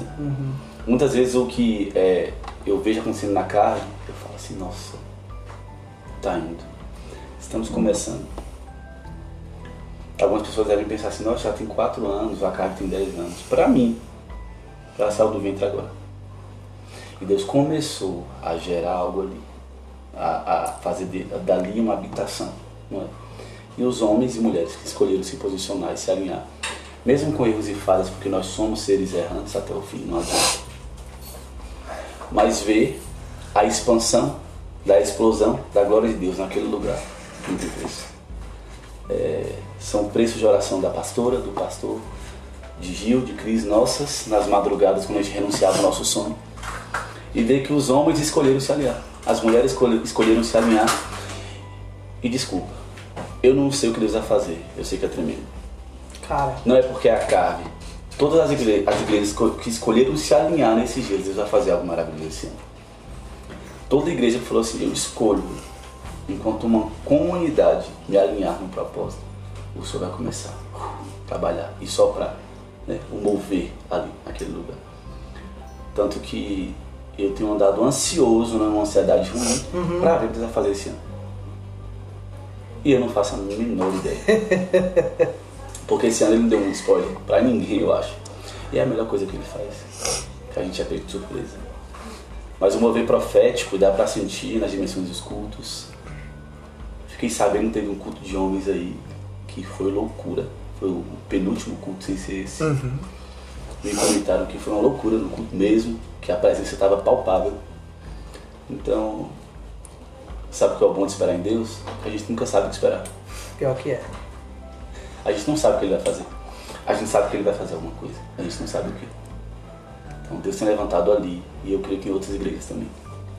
É forte porque, como você falou da, do, do, culto de homens, e a gente tinha até falado que ia falar um pouco também do culto de homens, que tem sido assim uma benção assim pra gente, porque é, é uma luta, né? É, porque a gente sabe da, da dificuldade do homem provedor, né? A gente sabe Sim. que tem a dificuldade do trabalho, né, a, a, dificuldade do dia a dia e ainda ter ainda um tempo para estar tá na igreja, porque nós, nós, nós estamos lá também no, em outros cultos, né, no, no, na, no culto de libertação, no culto da família e ainda está disponível também mais um dia que é o culto de homens, então é realmente difícil e a gente é, é, tem visto que os homens eles estão dispostos, sabe?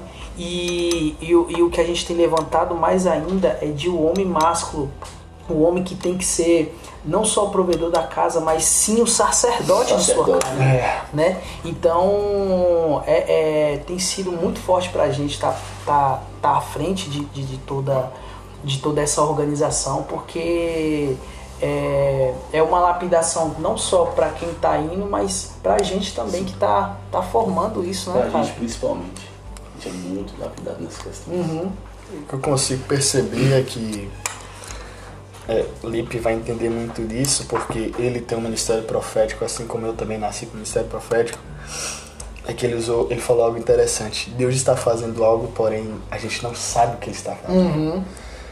E não só falando do culto de homens, a gente percebe que no culto de mulheres, verdade, culto de libertação, culto de jovens, sexta-feira mesmo, eu estava ministrando louvor e eu fui radiado por um mover que eu perdi a minha estrutura corporal. E eu peso numa altura de 1,74, 71 quilos. Eu não sei o que Deus está fazendo, mas Ele está fazendo. E eu acredito, Felipe vai confirmar isso pra gente, que o mover profético ele é constituído e construído através de sensibilidade espiritual, né, Felipe? Não tem como um mover profético sem a sensibilidade, sem estar sensível ao céu, a, a vamos botar assim, ao sentimento do céu, o que, que, que tipo de sentimento o céu vai liberar sobre a gente. Se não tiver sensível, a gente não sente, não tem a compatibilidade do céu e da terra. E se não tiver isso, não tem como ter um mover profético. Que é como a gente falou, né? É trazer a existência o que não existe, trazer o que está lá no céu para a terra. terra. Mas uma pessoa que não tem sensibilidade não consegue sentir como Deus quer trabalhar no culto, no discipulado, seja em qualquer Sim. coisa. Se a gente não tiver sensível a Ele, a sentir, a ouvir, não tem como. Então, a sensibilidade é uma boa característica para, de fato, mover profético se estabelecer em algum lugar. E, e, e seguindo nessa linha, Lipe, de sensibilidade, você acredita que o mover profético ele vem por uma voz profética ou ele transforma as pessoas que estão inseridas numa voz profética? Eu acredito que ele transforma por uma voz profética, porque ele já veio. A primeira voz foi dada duas vezes, no Gênesis e na ressurreição. Na exemplo também é Zacarias, né? Sim. Correu mover lá do anjo que apareceu e formou uma voz profética para João Batista. No primeiro haja de Deus, já houve. Foi o que eu falei na minha pregação ainda primeiro avivamento, também uma vez profético, é o encontro de João Batista de Jesus no ventre das mães. Que ao, ao ver é, Maria, ele se remete dentro de Isabel. Isabel profetiza. Cheio Caraca, tô arrepiado, tô sentindo agora Começa então assim, desde o haja, uma voz foi liberada. E quando, por essa voz, as pessoas são transformadas pelo mover profético, o primeiro, do primeiro livro da Bíblia. Primeiro ali, Gênesis 1 Desde o início, o Senhor liberou a voz dele. Ele deu um decreto, ele deu uma ordem. A palavra e ecoa até hoje. Transforma as pessoas. O mover transforma. Na verdade, a gente sempre pregava. Mover que não transforma não é mover. Não é mover. Verdade. Emoção. Verdade. Agora, se o mover ele transforma um ambiente, uma geração, meu irmão, você pode preparar que Atos 2 está sobre você já. Sobre nós, né? Quatro, muita gente pensa, mover foi Atos 2. Foi. Mas eu imagino morrer isso não foi quando Deus estava fazendo a terra. E de lá até aqui. A história de Moisés, Josué, de Elias, de todos os homens da Bíblia, que eu não vou citar aqui. Um mover que não era. Quando Deus estava fazendo algumas coisas. Então, Deus não parou. Ele deu uma palavra. E se a gente fosse como o Senhor nessa parte era bom. Ele deu uma palavra. E ele cumpriu até aqui. Ele vem caminhando em cima dessa palavra. Então, transforma, transforma para melhor. Cara, Transforma muito. que forte, viu, velho? É incrível ver como Deus ele vem, né, velho? Quando a gente fala, quando a gente conversa sobre ele e, e essa mesa de Gil, é, eu sou suspeito a falar porque eu participo, Eu- mas quando nós começamos a trazer um mover profético pra essa mesa, Cara, E tem um vento sobre essa casa, sobre essa, essa meu mesa. irmão, eu falo pra Pode você, correr, eu tô não. sentindo uma parada poderosa aqui, velho. Cara, eu, eu mesmo sou suspeito a falar, porque eu sou, eu sou. Eu sou daquele cara tipo estudante, sabe, cara? Eu gosto muito de parar, escutar e ouvir. E eu gosto muito de pegar cada detalhe, sabe? Quando eu tô na igreja é a mesma coisa. Eu não tem como. Eu tenho que parar, eu tenho que olhar o pastor ali, eu fico observando e. e e cada pessoa que passa aqui eu faço a mesma coisa, cara. Não tem como. Eu fico assim. Pra mim, vocês estão continuando dando uma aula aqui pra mim. Eu tô aqui só absorvendo. E é isso. É, pra dar uma aliviada, vamos, vamos fazer umas perguntas. É, fazer umas perguntinhas. É. Nós temos umas, umas perguntas aqui que nós fomos elaborando e tal. E aí eu vou começar com a primeira aqui, viu, Lipe? Vamos lá. É, sabemos que o mover profético ele é direto, pragmático, né? E repleto de testemunhos. Você tem algum testemunho surreal pra contar pra gente? Vamos lá, agora eu vou para aquela parte que eu falei que eu ia deixar. Ah, vamos voltar pro Gênesis. Vamos voltar lá. Vamos voltar lá onde ele. Tive vários testemunhos na minha caminhada, profeticamente falando. Mas o que mais me marcou, porque foi a minha volta para o Evangelho pela última vez em 2017, foi quando eu falei do período da depressão, da ansiedade, tudo aquilo que o Senhor estava fazendo em mim. E teve um dia durante a tarde que eu fui dormir, né? Aquele cochilo de tarde, tinha dado aula de manhã, tinha dado cerca de 5 aulas pela manhã, para evitar que eu desse aula à tarde e desse aula só à noite, eu dava aula de dança em academias.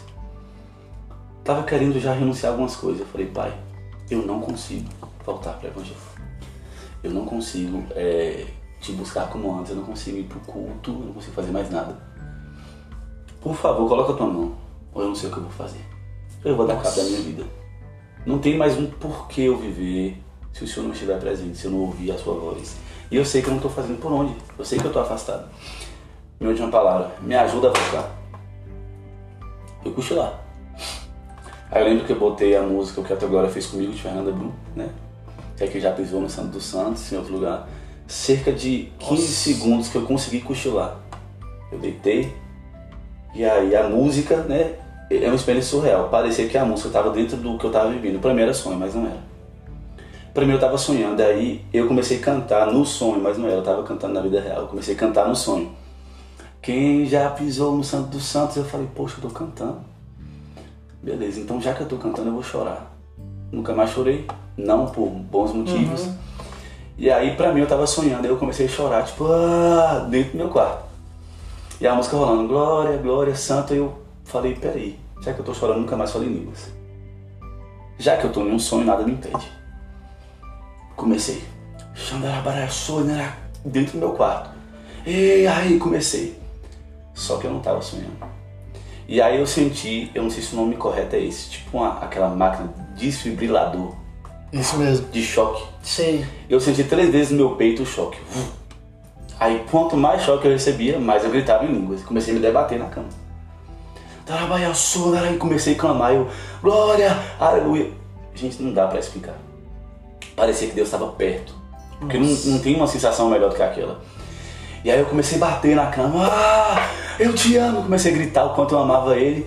Eu tô sonhando, então eu vou me jogar. Que até isso ouviram eu falar. E aí depois eu senti a segunda vez. "Vu". Aí eu comecei a formigar. Aí eu falei, aí foi quando eu comecei a ter a consciência, eu não tô sonhando.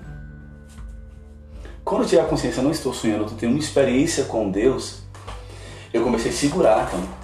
Tanto que o lençol rasgou. Nossa. Eu te amo, Jesus! E comecei a expressar.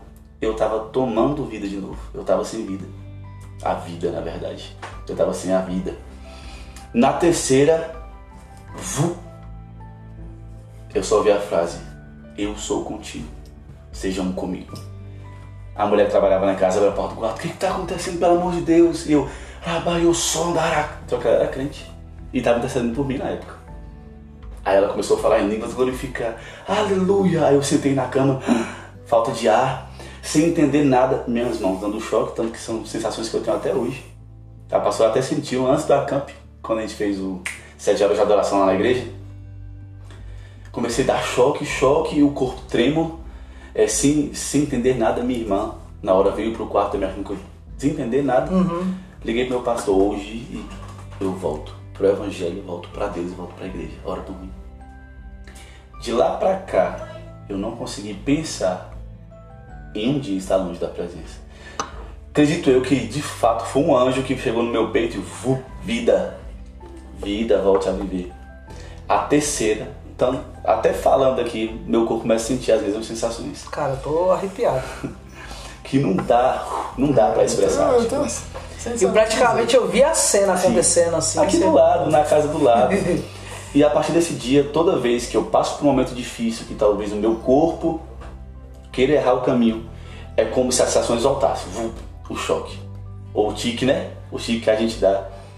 E de lá pra cá, eu tive várias experiências antes também, mas essa experiência me marcou. Porque foi eu e ele. Não tinha mãos impostas sobre mim. Eh, Eu poderia dizer que pode- poderia ter sido minha emoção para alguém tocar em mim. Não tinha nada. Era eu, uma música, os anjos e o Senhor dentro de um quarto. E de lá pra cá eu nunca mais fui o mesmo. Uau. Quem já pisou no Santo dos Santos, ou quem foi tocado por imensa glória, por imenso poder da parte do Senhor, fica bestificado e não consegue ser mais o mesmo. Minha palavra é: você fica besta, você fica é, sem reação. Você fala assim: o que foi isso? Então nunca mais. Tanto que eu falei pra minha mãe e pra minha irmã: hoje eu volto pra Jesus, pra ser o que eu nunca fui. E desde então, eu nunca mais saí. Meu Deus, mano. Cara, e, e esse louvor, ele, ele é demais, ele é surreal. Ocorreu na quinta-feira. Na quinta-feira, né? E eu vou te dizer. O céu desceu, porque ele é uma verdade, né? É uma eu acredito que ele foi feito em meu mover profético. Sim, com certeza. Cara, eu, eu não quero nem falar, porque Se eu falar eu que alguma tava. coisa, eu vou falar em línguas aqui. Então, eu tô me segurando. Vamos lá, né? Ô, Lipe, é, qual seria é, um verdadeiro posicionamento de um profeta para os dias de hoje, para que seja reconhecido não só como um profeta, mas como ruióis de sua casa, que é a igreja? Eu vou para um princípio, o primeiro posicionamento antes de qualquer um arrependimento. O arrependimento traz o entendimento de quem você é, o que você precisa melhorar em Deus. Segundo, decisão. A decisão vai te fazer ficar convicto e a convicção vai te alinhar. E quem é a convicção? A gente está convicto em quem? Nele. Nele eu tenho a redenção. Uhum. Os meus pecados são perdoados. Então, primeiro, arrependimento.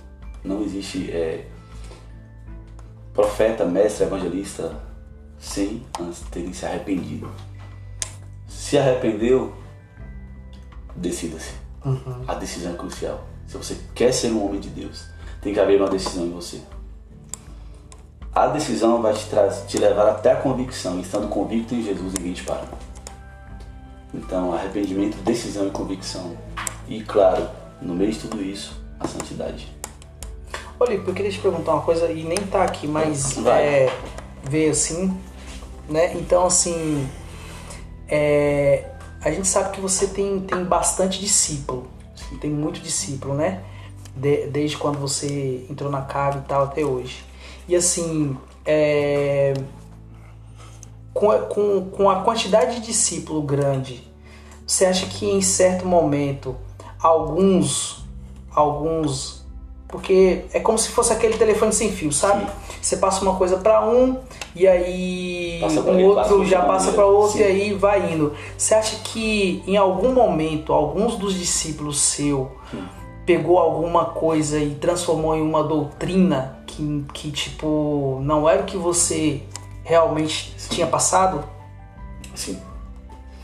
É, infelizmente, algumas coisas que a gente ensina, acho que Nathan, que é, que é um discipulador, e você que também está começando agora, vai passar por isso, a gente passa de uma maneira. A forma como eles entendem é outra, mas a forma como eles passam é outra. hoje eu sempre falo para eles e para quem caminha comigo, tudo vai depender da maneira como você vai usar a tua palavra, de como você vai abrir a sua boca. Ah, eu sou responsável pelo que eu falo, mas não pelo que entende, não. Você é responsável pelo que você fala, pelo que entende. Então, com certeza, eles devem ter passado alguma informação. Uma palavra errada, dizendo tudo, um, um, um pouquinho de fermento, ele vai levar toda a massa. Toda a massa. Então, se você, no meio de um ensinamento que é uma pérola, você coloca uma palavra errada, vai causar um entendimento errado nas pessoas. Talvez até que a pessoa receberia, a partir do que você vai falar, ela não recebe mais. Então eu acredito que nesse meio de vários discípulos, e eu já presenciei, tive que sentar para resolver, inclusive. Isso não foi o que eu falei. Por que, que você passou adiante assim? Só que aí que entra. Quando eu falo, se você não tiver com o coração e a mente aberta, a palavra até chegar até você, ela tem um tempo. Talvez é nesse tempo que o inimigo pega algumas coisas. Aí você entende de outra maneira. Eu falo A, você fala Z. Então, eu tenho aprendido muito, muito sobre como eu devo usar as minhas palavras, uhum. tentar ensinar Sim. isso adiante. Uhum. Porque durante um tempo eu não soube também. Uhum. Eu era muito imediatista espiritualmente falando. E certamente deve ter rolado. E é o que eu tava até falando esses dias, eu falei, ó, antes de ouvir, eu mandei um áudio para um discípulo. Eu falei, antes de me responder, porque ele já ouviu o áudio digitando. Eu falei, antes de me responder, você vai ouvir o áudio três vezes. Na terceira, você vai orar. E aí você me responde. Depois eu fiz com outra pessoa, digitei algo. Falei, por favor, não me responde agora. Ore em cima disso. Coloque diante de Deus. Depois você me responde. Por quê? Quando isso não acontece, quando você não filtra aquilo que você está recebendo, as coisas desandam no meio. E aí a palavra ela é distorcida. Infelizmente, em várias áreas da, da, das igrejas acontece isso, muitas vezes porque eu falo um A, ao invés de um exemplo, de você pensar, por que, que ele falou A? Ele poderia ter falado Y. Mas por que, Senhor? Você responde Z, o nosso imediatismo. Uhum. Né? A, a, eu tenho aprendido muito a ouvir e entender o que, que você falou. Quais foram os motivos que te levaram a isso? Uhum. Tenho até conversado com um psicólogo que tem me ajudado bastante. Só pra gente entender, ele é uma pessoa cristã. Sim. Aí eu falo, rapaz, por isso que fulano falou Z.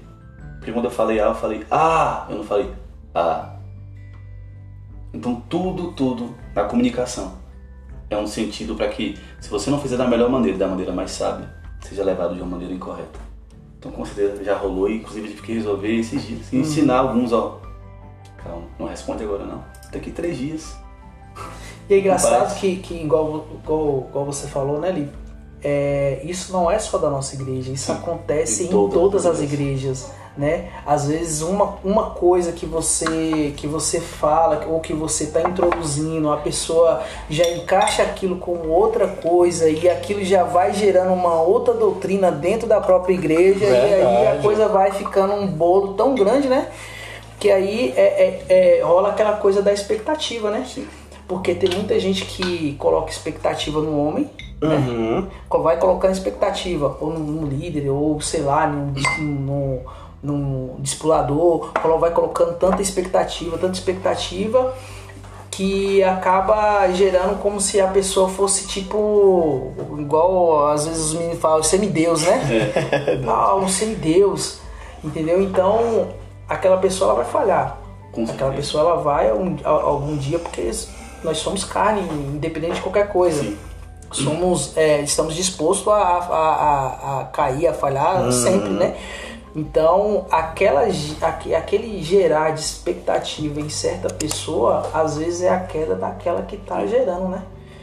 Porque você está gerando tanta expectativa naquela pessoa e aí quando você vê que aquela pessoa caiu e fala, putz. O que, eu fiz?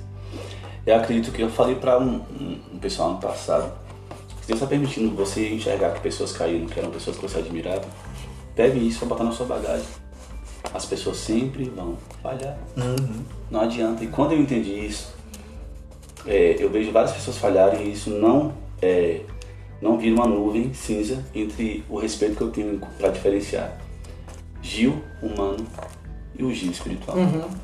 O Natan que é humano, o Natan que é profeta. Então assim, o entendimento ele demora às vezes meses ou anos para vir sobre a gente. Eu tenho esse entendimento, mas muitos ainda estão adquirindo diferenciar. Gil, você é humano. Você vai estressar, Natan, você vai fazer tanta coisa, mas isso não muda quem vocês são em Deus. Uhum. Talvez as nossas falhas atrasam o processo, mas jamais mudam. Demorou para mim ter essa visão de aquele cara ali falhou, mas não muda quem ele é. As falhas são comuns entre qualquer homem. Se a gente for olhar aí, tem até musiquinhas, né? O que Moisés fez, o que Davi fez, o que vários homens fizeram. Mentiram, roubaram, mataram. Uhum. Mas mudou quem eles eram? Não. Não. Então é, é uma construção dentro da igreja em si, né? Dentro do, do- das comunidades. Eu posso ter uma referência, mas não posso fazer dela meu Deus. Ou o próprio Senhor permite que ela caia, para que você enxergue. Aquele homem vai falhar, mas eu não falho. Então, inclusive, eu tive que sentar para resolver algo a respeito de uma palavra que eu dei, que passaram adiante de maneira errada. E aí, na, mas eu falei para a pessoa, o que que foi que eu te falei? Ela, isso, eu falei, então, era só você ter filtrado o que eu te falei antes de passar De adiante. passar adiante. É uma informação valiosa que vai mudar a sua vida. Mas se você passar adiante, sem um direcionamento, né? eu reconheço, eu sou cri-cri em algumas coisas. E Deus tem me lapidado. Porque às vezes Ele é cri-cri comigo. Por que, que eu teria que ser cri-cri com os outros? Quando eu falo é a respeito de coisas que Ele pede pra mim. Aí quando as pessoas falam, Deus me pediu, eu falo amém. Aí são outros 500. Hoje eu acho assim. Na época, teve umas épocas que eu tinha medo da galera se perder, então eu falava, não, vai ter que ser assim, muito Caxias. Uhum. Hoje o Espírito Santo fala aí, sou eu. Dá a ordem, dá a palavra, dá um decreto, libera, profetiza, mas eu faço. Tanto que isso me deixou até menos estressado. Porque tem muita coisa que é pra gente, né, É. Lipe? Tem muita coisa que o Espírito Santo fala que é pra gente, né? Não pra passar pras pessoas, né? Sim. Então a gente tem que ter esse entendimento, né? É. E prega a palavra, então eu tento. Hoje eu falo, ó, a palavra diz o quê? Quando vem pedir conselho isso.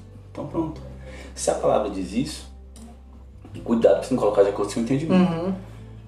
Leia. Aí eu dou dois conselhos. O meu conselho é esse. Isso é o que eu faria. Agora você vai pra diante de Deus e entenda o que ele quer de você. Antes, quando todo bom líder iniciante, é isso aqui. E tem que ser assim. É, e tem que ser assim. Porque senão. Não, agora é assim. O meu conselho é esse aqui. Se você quiser, claro. E isso aqui, você vai pra diante de Deus e vai orar e vai ouvir o que ele tem pra você. Porque cada um caminha de acordo com a revelação que tem de Deus pra si. A revelação que eu tenho pra minha vida não é a mesma que você, que Natan tem. E que Isaú vai ter, que o pastor vai ter. E a gente aprende a lidar com o que Deus está fazendo na vida do próximo. É um custo. Mas nada que um mover profético ali, a nuvem, não alinha. Correto, velho. Top demais. É... Quem pra você é, foi um grande profeta na Bíblia? Você acha que o mover profético tem é, que começar como criança? Eu vou tirar Jesus dessa. né? Porque senão não, não vai ter, mas alguém que eu sempre elogiei pela história, foi Elias. Do, da multidão que ele enfrentou. Das pessoas que ele teve que passar por cima, literalmente, não por cima de pisar, mas é, por aquilo que ele acreditava. Elias ele poderia ter se vendido como todos fizeram. E quando entra na vertente de venda, eu como alguém que já me vendi, quando eu voltei para o Evangelho, eu comecei a admirar a história dele, porque ele, ele tinha um, uma superiora que queria matar ele, que era Jezabel. E mediante isso, por mais que ele sentiu medo, né, por mais que ele foi para a caverna, Elias não se vendeu a ponto dos animais, né, os corvos que são egoístas, animais características egoístas, serem é, é, enviados por Deus para alimentar um homem. Então, assim, Elias não se vendeu, ele viveu experiências dele com Deus sobrenatural. Mas o fato dele falar assim, tá todo mundo seguindo isso aqui, mas eu vou seguir a voz de Deus para mim. É o que faz com que ele seja uma referência para mim. Se todo mundo hoje fosse assim, é um exemplo, Natan e você e eu. Tá todo mundo com uma palavra. Todo mundo vivendo algo específico, mas o que Deus direcionou para você fazer é diferente. Você faria? Entendeu? Foi o que Elias fez. Ele tinha o povo e tinha uma ordem. E aí eu imagino Elias louco. Meu Deus do céu. Será que eu faço? Aí eu imagino o Senhor, Elias, ou você fica com o que eu estou te falando e sou eu, seu Deus, ou você vai pela massa. A massa se vendeu. Então eu admiro a, a convicção que Elias carregava. É Deus que falou comigo. E acabou. Pode vir qualquer profeta, eu tenho que estar convicto do que Deus falou comigo. A palavra de Deus não traz, não traz confusão, isso é óbvio. Uhum. Mas às vezes Gil e Deus vai falar coisas para vocês que ninguém vai entender. E vocês vão sonhar isso durante tempos. E aí vão falar que é engano, que é loucura, que Deus não está no meio disso. Verdade. Por que, que eu admiro? Porque volta e meia eu me vejo em situações que eu, ou eu fico com a massa, ou eu fico com a palavra que Deus me deu. Aí eu lembro de Elias. Aí eu vou pra caverna. E aí na caverna eu entendo. Volte. Coma, beba e volte a caminhar. Foi o que ele fez com Elias. E aí eu me admiro, né?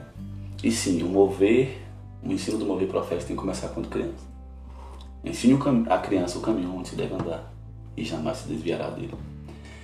Eu cansei de ver crianças como Davi recebendo é, o Espírito, recebendo coisas do Espírito. Na época do GP eu lembro que ele e Paulinho se abraçaram Uhum. e adoraram e choraram juntos. Ali foi uma visitação do Espírito neles, porque nós mostramos, você, Cris, mostrou, eles estavam em um ambiente propício para mover profético. Todas as crianças, inclusive eu fico vendo vídeos de igrejas que tem, porque na casa não tem muita criança ainda. É. E o- as que tem, tem um mesmo que me passa profecia. o pastorzinho lá de Rose passa e é certeiro. Cara, que demais. Ele encontrou no mercado e Deus mandou falar com você. À vontade. Se a gente pega, eu, vi, eu vejo igrejas que fazem culto em que as crianças são batizadas no Espírito Santo. Minha irmã agora foi batizada com 11 anos. Então assim, inclusive se essa geração investisse mais em cuidar das crianças e ensinar tanto o, o, né, a doutrina em si da palavra, não a doutrina de igrejas, a doutrina da palavra, e ensinar que o Espírito Santo pode fazer coisas imutáveis que vão durar para sempre nelas. A próxima geração que vai vir após a gente, que são eles, vão estar completamente equipados para lidar com o evangelho. Exatamente. Verdade. Entendeu? Então, inclusive quando a casa tiver mais criança, eu já falei com o pessoal, vamos sim fazer um cultinho para as crianças Uhum. e sim fazer oração de batismo com o Espírito Santo. Porque se a gente não ensinar para criança, vai ensinar para quem? Se o É futuro verdade. são eles. Verdade. Entendeu? Então, profetas são forjados assim também, não é? Ensinados desde pequeno. É- é- é- e é bom você ter citado Paulinho e, e Davi, né? Porque hoje Paulinho tá, tá na caminhada, né? Então já pegou, já plantou o fruto lá naquela época, Há né? quatro anos atrás. E Davi é um profetinha, né? Davi E é, ninguém segura, não. ninguém segura. É, qual é o seu forte? Adoração profética, conferência profética ou o ministério profético? Eu vou tentar contextualizar. Meu forte mesmo, inicial, e sempre vai ser a adoração profética. É o que me move, o que me restaura e o que me encaminha. Para onde? Para a conferência. Isso aqui. E vivendo a conferência profética, eu estou me inclinando para o ministério. Então é uma linha. Mas o meu forte, acho que o forte todo cristão, é a adoração profética. Como diz a música de Ludmilla, libera palavras. Libera, profetiza. Só que todo profetizar eu começo profetizando para mim mesmo. Deus faz em mim, envia a mim, começa em mim. Todo liberado do Senhor começa na gente mesmo. Então, a adoração profética, que é quando você recebe de Deus você e Ele. Quando você tem experiências, para mim, é o meu forte e acho que o de muita gente. Aqui, ó, eu tô aqui no meu ambiente agora, no ambiente de glória. As músicas que a gente canta na carne. Meu forte é esse. E esse forte me inclinou à conferência, que é a comunhão, e a comunhão me fez viver o ministério profético. Então, eu acho que é uma linha que vocês acabam caminhando juntos. Caminhando junto. né? E se você começa entre você e o Senhor, certamente você vai terminar você e ele. Agora, se você começa, por exemplo, já pelo ministério, convivendo com as pessoas, mas sem, sem ter a convicção de quem você é nele, quem ele é em você, isso é um grande risco para essa geração, ou para um indivíduo. Então, o meu forte é de fato a adoração. É quando eu voltar para casa hoje e estiver sozinho, eu vou ligar a televisão na maior altura vou botar as músicas que eu gosto, vou adorar, Vou adorar. vou bater cabeça, ou vou chorar, ou vou adorar comendo, tomando um café, e ali eu me envolvo. Depois eu vou fazer alguma coisa, preparar o dia, assistir uma série, mas o, o, principalmente morando sozinho eu tenho entendido o quão é bom. Às vezes você colocar um louvor. Oh, maravilhoso. Eu tava ouvindo hoje, é, o nome não é essa, né? É Tempo de Cura de Ludmilla, a que fala Vinho Novo, Jogadores Novos. Falei, rapaz, que música, que presença, que declaração, né? E uma coisa que eu aprendi com Ludmilla é profetizar. Profetiza. Ela tinha seis meses de vida, viveu quatro anos e meio. Cara, Profetiza, profetiza, profetiza. E para todo profeta, só a palavra profetiza é, uma, é um, é um estouro. Você fala assim, meu Deus, eu preciso profetizar. E às vezes você profetiza durante meses e não há mudança. E aí depois que você profetizou e tem um tempo de espera e de preparação, o Senhor começa a fazer. Então, é uma minha, mas acho que se as pessoas entenderem que seu relacionamento profeticamente com Deus é o principal, ele vai te caminhar para os outros pontos. top demais. É, uma, da, da- uma característica é, de um mover profético é a capacidade de, de ver em outra dimensão, né? De enxergar o mundo espiritual, né? É, como você acha que a pessoa ela se prepara? Tipo, uma preparação de ambiente, ser sensível, vulnerável. É, primeiro, a preparação é individual. Acredito eu que para estar aqui, Natan se preparou de alguma maneira. Você se preparou, Ronaldo preparou, eu preparei. Cada um da sua maneira. Acredito que se a gente se prepara enquanto homens de Deus, enquanto profetas, a gente também consegue preparar um ambiente. Se a gente está sensível, um ambiente se torna sensível. Se a gente entender o que a gente carrega, o ambiente também vai entender. Porque o ambiente não se move sozinho. Esse vai partir de declarações. Declarações de palavras, é, ações no mundo físico vão liberar o mundo espiritual. Então, se Gil se preparou em jejum, se consagrou, orou, está cheio da palavra, né? E cheio do próprio Espírito em si. Aonde você chega, um ambiente contaminado. Como José. Uau. Aonde José ia era abençoado, porque a unção não estava sobre o ambiente, estava sobre ele. E assim é no dia de hoje. Se houver uma preparação do indivíduo, do profeta, do mestre, do evangelista, do pastor, individual entre ele e o Senhor, e houver uma consagração, aonde esse homem e essa mulher pisar será incendiado pelo que ele carrega. Uau. Então, basta a gente essa preparação, né? Se a gente vai para qualquer lugar, mas a gente está ali convicto e cheio do Espírito, eu quero ver se pelo menos uma ou duas pessoas não serão incendiadas a partir do que você carrega. Show, cara. Perfeito. Perfeito. É, como ser um líder de jovens? Como você está sendo lá na Cave? E quais as suas maiores dificuldades? Precisei tomar água depois dessa. é, é uma palavra que eu falei, desafiador. Para um homem comum, é, receber uma responsabilidade do céu. Porque esse líder não foi o pastor que me deu o título. É como é, você e Natan e outros, não é o homem. De- Deus usa o homem para nos encaminhar para o nosso destino. É desafiador porque eu tenho que lidar comigo mesmo. E pessoa mais difícil do que eu mesmo. Não existe, não sei se vocês devem pensar igual a respeito de vocês. Mas eu falo assim, eu sou o rapaz mais complicado da face da terra. Porque eu me conheço. Aí Nathan já se, se identificou Já me também, né? Quando eu olho pra mim, eu vejo muita coisa que se não fosse o Espírito, eu não conseguiria. Então assim, é desafiador. Felipe Mateus, vamos tirar o missionário líder. Lidar com as pessoas e as mentalidades são diferentes. E as reações são diferentes e os jeitos são diferentes. E o maior desafio é eu deixar que o Espírito me vença para que ele consiga habitar em mim, para que ele consiga, a partir de mim, fazer o que ele queria fazer nas pessoas. Então, é desafiador, mas é honroso. Quando eu vejo os frutos, quando a gente Sim. vê os frutos, quando nós é, conseguimos enxergar, mesmo com falhas, com erros, com desacertos, com desesperos, com tanta coisa que acontece na caminhada, você olha e você fala assim, deu certo, tá dando certo. O Senhor tá fazendo, então me vencer, deixar que o Espírito Santo me vença diariamente, é uma escolha diária. Eu acordo, muitas vezes eu não posso fazer algumas coisas, não é porque eu sou líder, eu sou missionário, é porque o Senhor me incumbiu de algo. É porque o Senhor confiou em mim uma missão. E essa missão não pode ser deturpada e nem manchada por algumas É coisas. verdade.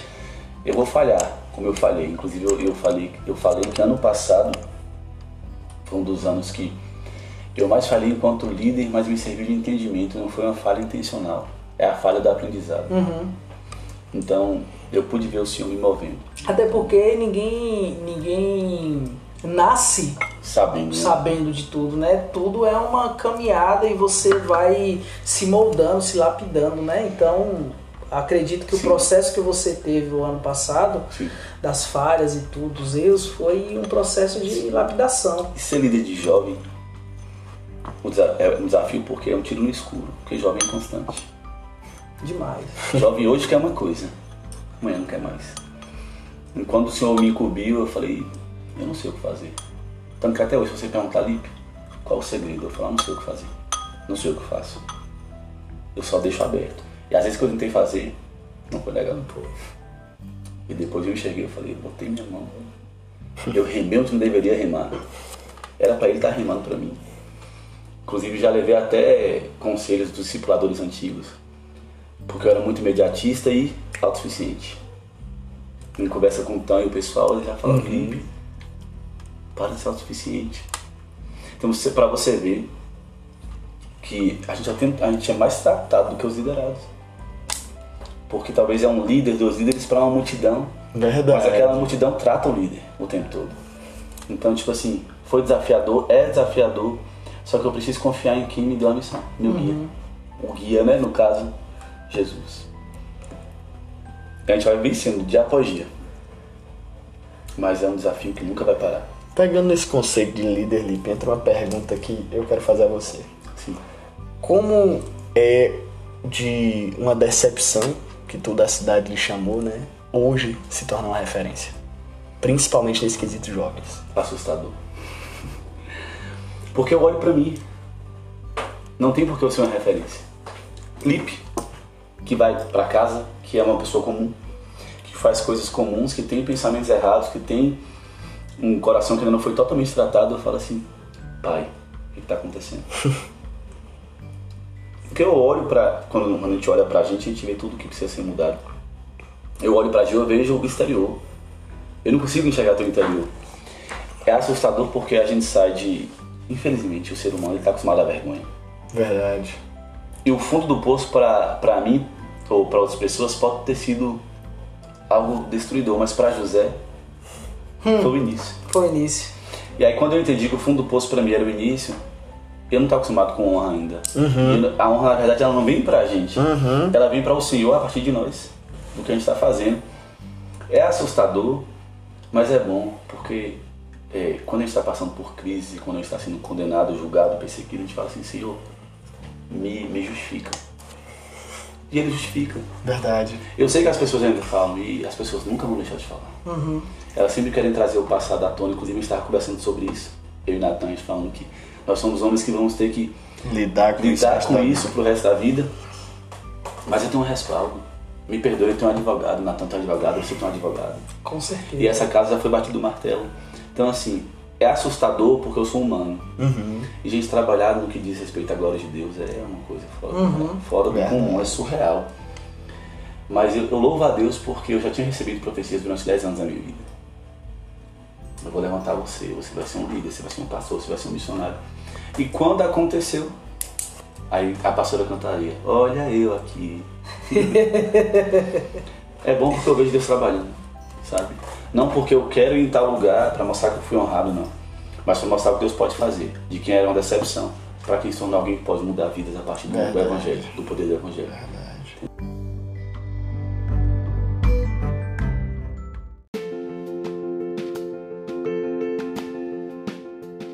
Então, Lipe, é, de acordo a tudo isso que você disse sobre liderança, meu irmão, é, e de tudo que a gente tem falado, a gente tem vivido na nossa igreja um período muito profético. De domingo mesmo ocorrer interpretação de línguas. Cara, né? foi top. Foi Na sexta, um êxtase espiritual.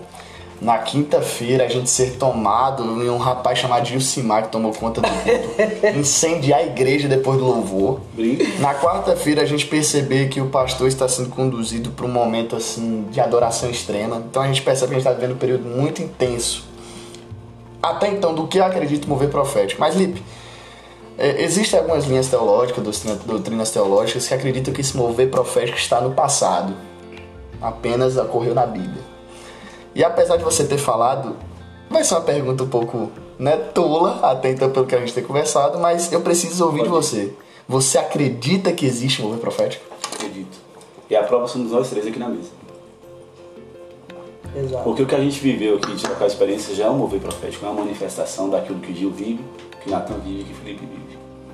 Na verdade, foi o que eu falei no início. O Senhor começou em Gênesis Sim. e ele não parou. Sempre vai haver mover profético enquanto tiver um homem ou mulher disponível a lançar uma palavra no mundo espiritual, a dar um decreto, a profetizar. Sempre vai haver. Se um dia parar de haver um homem ou mulher, aí acho que Deus vai ver outras maneiras de trabalhar. Sim. Mas eu acho que sim. E nós temos vivido isso, né? Em dois anos. A Gil também entrou nessa caminhada aí. Tudo que a gente vive com Deus se torna profético. É profetizado de alguma maneira. Então existe e vai intensificar esse ano. A fogueira vai esquentar. Para aqueles que acreditam que os sinais seguem os que creem. Não é? E, eu, e é engraçado você falar essa questão de tipo. é, nós- só de nós estarmos aqui já é um ato profético? Já, já, já foi um ato profético? Romper o mover profético. Pois é.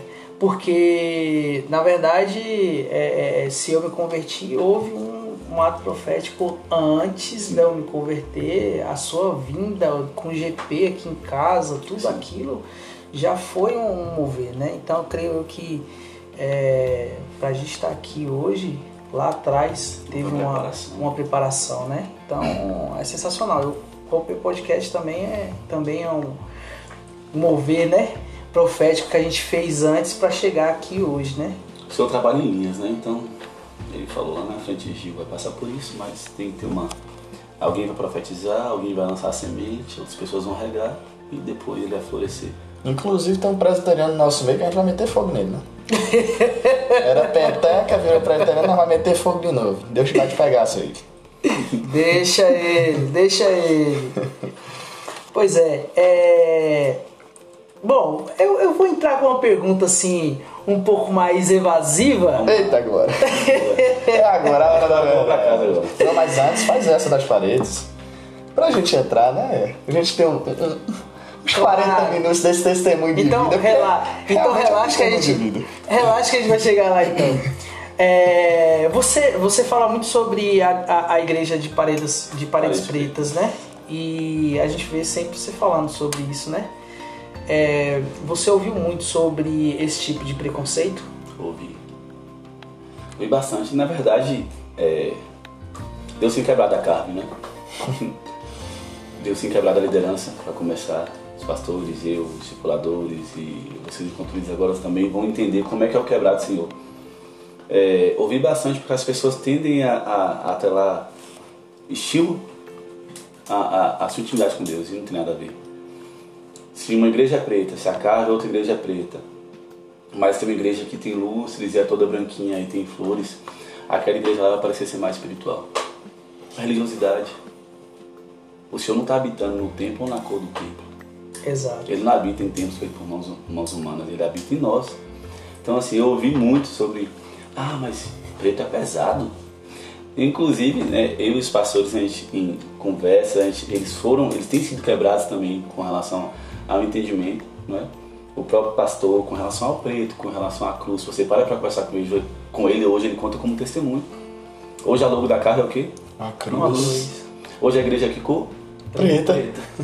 Então assim, o Senhor quebra paradigmas a partir do poder da palavra dele, de um entendimento quando você abre sua mente. Eu ouvi muito, ainda ouço. O engraçado, Lipe, é que você fala, tá sempre citando sobre voltar ao princípio, no princípio do mover profético, e é algo que eu e o Gil temos conversado nesses dias, que Deus não poderia ter dito haja luz se não houvesse escuridão. Então eu percebo que do escuro, Deus forma coisas valiosas e poderosas. né? Uau. Inclusive a gestação, o bebê tá escondido no escuro, no oculto escuro. do ventre, o ouro tá escondido no fundo das minas, no escudo da mina. Então eu percebo que do escuro Deus tira coisa valiosa. Eu vou te dizer, eu sou valioso. Na carne eu sou valioso. É o negão que eu vou lhe contar, viu? Mas é é justamente isso. Foi, foi o que eu preguei sobre o haja luz. Não tem como a, a, a luz acender se não tiver escuro antes. Tem que ter um, um, um vácuo ali para que Deus comece a fazer algo. E assim, me perdoe, ela é preta, vai ficar mais preta ainda. Eita glória! No, no galpão vai ser mais preta. Porque o Senhor não está olhando para isso, gente. Inclusive, a gente tem que quebrar esse paradigma, não é a gente se tornar como um, mas entender que a gente também pode utilizar de criatividades e cores e, e coisas diferentes para poder fazer o melhor para o Senhor. Quem falou que a igreja tem que ser branca? Quem falou que anjo é branco? É verdade. Então, se a gente fosse para essa vertente, a gente ia entender a visão de religiosidade e a mente retrógrada que ainda existe é, em muita gente que se permite. Porque me perdoa, o Espírito Santo é criativo e livre. Ele não vai surpreender o entendimento do povo. Verdade. Entendeu? E aí hoje, quando eu ouço, eu falo, é mesmo? Amém. Tudo bem. Ah, mas por que não outra cor? Eu falei, aí você tem que perguntar ao pastor. Porque, tipo, eu particularmente eu gosto de preto. E eu garanto que ele vai dar uma resposta muito, edificante. sucinta. Muito sucinta, muito tranquila Muito com esse nosso tranquila. pastor. Rapaz, eu não sei se o pastor fala assim, mas eu mesmo eu falo. É, é- a- lá em preto, sabe por quê? Porque que é escuro? Porque que a gente apaga as luzes? Pra não ficar olhando a roupa do, do irmão, irmã. Pra não ficar olhando o que o pastor tá olhando, se o pastor tá olhando pra mim, se vai falar comigo, se não vai, minha irmã. Eu tô lá pra adorar a Deus. Para de avaliar, para de avaliar a vida do próximo. Mas é, gente, vamos, vamos, como diz o povo, né? A, a carta mania de vamos convenhar agora. Convenhamos que. vamos convenhar que adorar com luz ambiente não tem preço. No meu quarto não é luz Só ambiente. carne, velho. Não, é sério, é uma igreja de doido, velho. Por isso que eu tô lá, pô. Só tem doido. Meu Deus do céu, velho. A cor interfere na ação. Não é? Não, agora, antes de tudo, Gil. Aqui, essa pergunta é um mover profético. Deus fez alguma coisa aqui. Moveu a vida do nosso missionário, velho. Eita. Cara, eu tentei. Eu juro que eu tentei. E tanto é que ela tá antes da última pergunta, né? Que é a pergunta pra todos os entrevistados. Mas eu tentei, cara, não entrar. Mas não tem como. Não tem como velho. mover profético, velho. Querido Felipe Matheus, Vamos lá. nós sabemos. Calma, todo mundo quer saber a resposta dessa pergunta. Nós sabemos que você é um cara Ô, Jesus. que tem muita vontade de ser pai. Nós sabemos. Como tá o coração? Essa eu quero saber. E a varoa? Aleluia. Deus. Pega a Thalita, se deu Meu Deus. Rapaz, meu coração tá florescendo. Se você quiser contar o testemunho, a oração, o período de conhecimento, esteja à vontade. Nós temos vou aqui resumir, vou resumir a vida inteira. foi. Na verdade, eu sempre fui um cara, segundo algumas pessoas, eu fui seletivo. Mas e por que não ser seletivo se o meu futuro estava em jogo? Olha! Uau! Né? Você pode repetir isso, por Eu favor? deveria ter pensado nisso Isso, quando eu era é mais novo, cara. Eu, eu sempre tive em mente, depois que eu voltei para o Evangelho, de que se o meu futuro estava em jogo e o meu ministério também, eu deveria escolher muito bem. Porque eu não acredito em predestinação. Que Deus tem alguém. É lógico que Deus vai é, ter eu aqui, tem falando ali, o Senhor vai abençoar os propósitos e também não só os propósitos, a parte física. E aí eu demorei três anos e o povo queria que eu casasse mais rápido do que eu mesmo. Vi- vimos profecias de, algumas maneiras. E eu conheci Talita, né? Já conhecia de vista. Ela não era daqui, eu a conheci ano passado, quando ela aceitou Jesus na cave, que inclusive dia 25 fez um ano. Não, dia 29 de Bacana. janeiro fez um ano que ela voltou para Jesus. Eu ainda achei a foto no meu celular. Vi ela na frente. Olhei para ela. Ela chamou minha atenção. Não. Ela, ela não é porque não, mas é muito não é porque é minha namorada, mas é muito bonita. Uau! Uau! Chamou minha atenção. Poderia ter um fundo romântico nesse Ah, pode deixar que a direção vai colocar um Vai colocar um fundo, né? breve. E só que a primeira coisa que o Senhor fez foi falar do coração dela pra mim. Uau! E uma das coisas que o Senhor falou, não, não, não é agora. Também não fiquei orando. O Senhor permitiu situações em que eu enxergasse que não era o tempo. Fiquei quieto. Não fiquei pagando um preço. Mas sempre que eu era inclinado, orava por ela, se fosse ela. Recebi algumas profecias que Deus ajuntaria pessoas que não estavam próximas. No fundo eu falei, é Thalita, mas o que, que é? Deixei que o Senhor tratasse nela. E o Senhor tratou nela, tanto que a inclina... não que a inclinação de voltar, mas de conversar novamente como antes, sem ser amigo, né? De deixar nítido algumas situações, foi dela. Ela olhou, ela começou a conversar, porque eu, como líder, ficava mais na minha, não só com ela. E aí foi quando eu falei, tá ali tá conversando comigo. Tem alguma coisa aí. Oh. Olha as profecias. E assim, eu vi outra Thalita, né? De fato, ela é inclinada ao que o Senhor queria fazer na vida dela. Eu acho que, tenho certeza que família é um principal ministério, eu sempre falei isso Senhor. Eu queria, né? A gente falava no ano passado, a gente quer casar, a gente vai esperar que Deus conduza da melhor maneira possível, por mais difícil que seja o tempo de espera. E aí o Senhor começou a florescer em meu coração, né? Eu comecei a entender e observar e conversar com ela a respeito.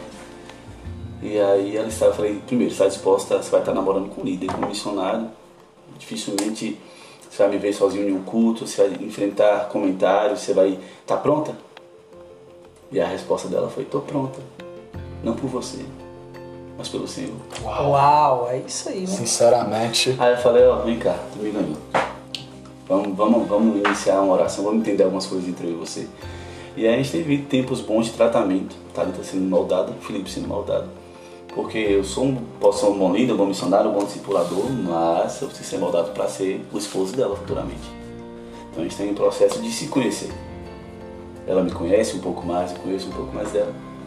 E a vontade do seu pai é, sempre foi enorme. Né? É, a gente tem discípulos, se tornam filhos, mas nunca vai ser como um filho Uhum. que é filho de sangue. Né? Então eu, eu acredito que Deus vai. Não sei quando eu vou casar, também não vai demorar muito, mas também não vai ser tão perto. Então Eu creio, fica eu creio. nessa linha de maturidade e construção. Inclusive, grava isso aí no ao vivo, eu quero ser padrinho. Será, gente? Tá gravando isso aí. Imagina a rica de padrinho amigo do noivo entrando no meu casamento. Porque você viu meu casamento É. uma vez. Você e Nara. Inclusive, é. ele viu em uma visão espiritual.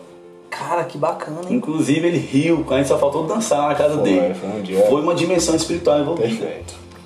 E é bom, eu anulo ela- o fato de ela ser a sobrinha da pastora. Eu olho Thalita. Uhum. Né? Eu olho pra Thalita enquanto pessoa e a Thalita pastora que ela vai ser. Que eu falo Uau. que ela vai ser uma versão dobrada da pastora Zilanda. Meu Deus. Né? Porque parece que é filha, eu nunca vi uma coisa daquela. Meu Inclusive. parece que é filha, inclusive no jeito.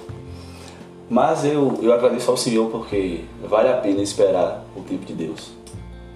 E venha a, durante esse tempo de espera, vem a vontade de ser um imediatista e fazer algumas coisas.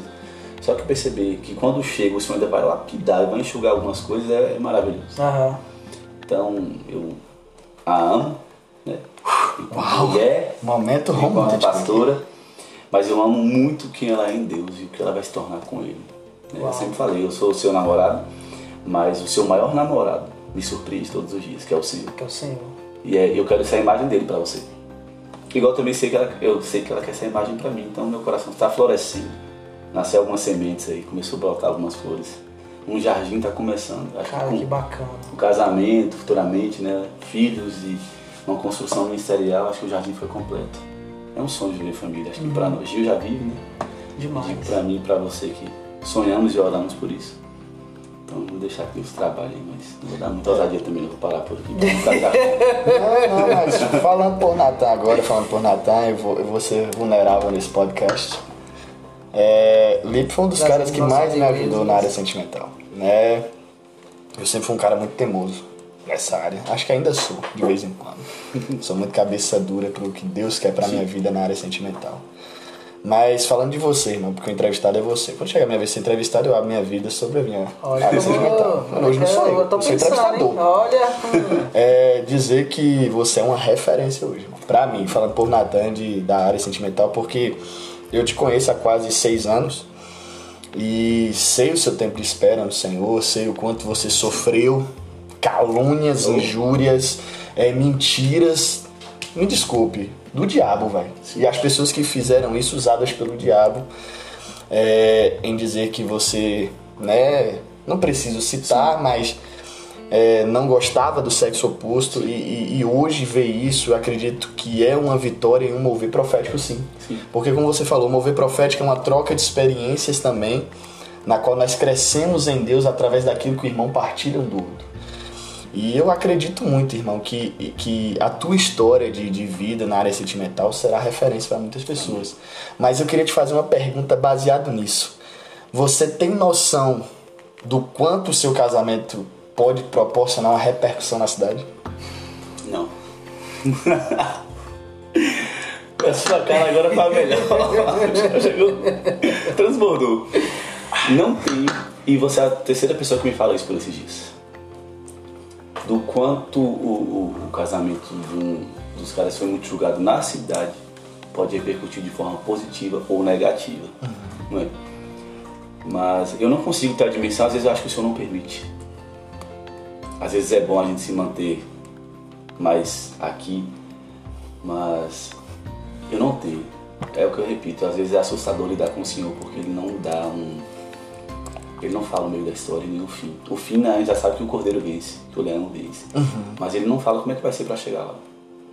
Então assim, é, eu falei pra Thalita, eu falei, te prepara mulher.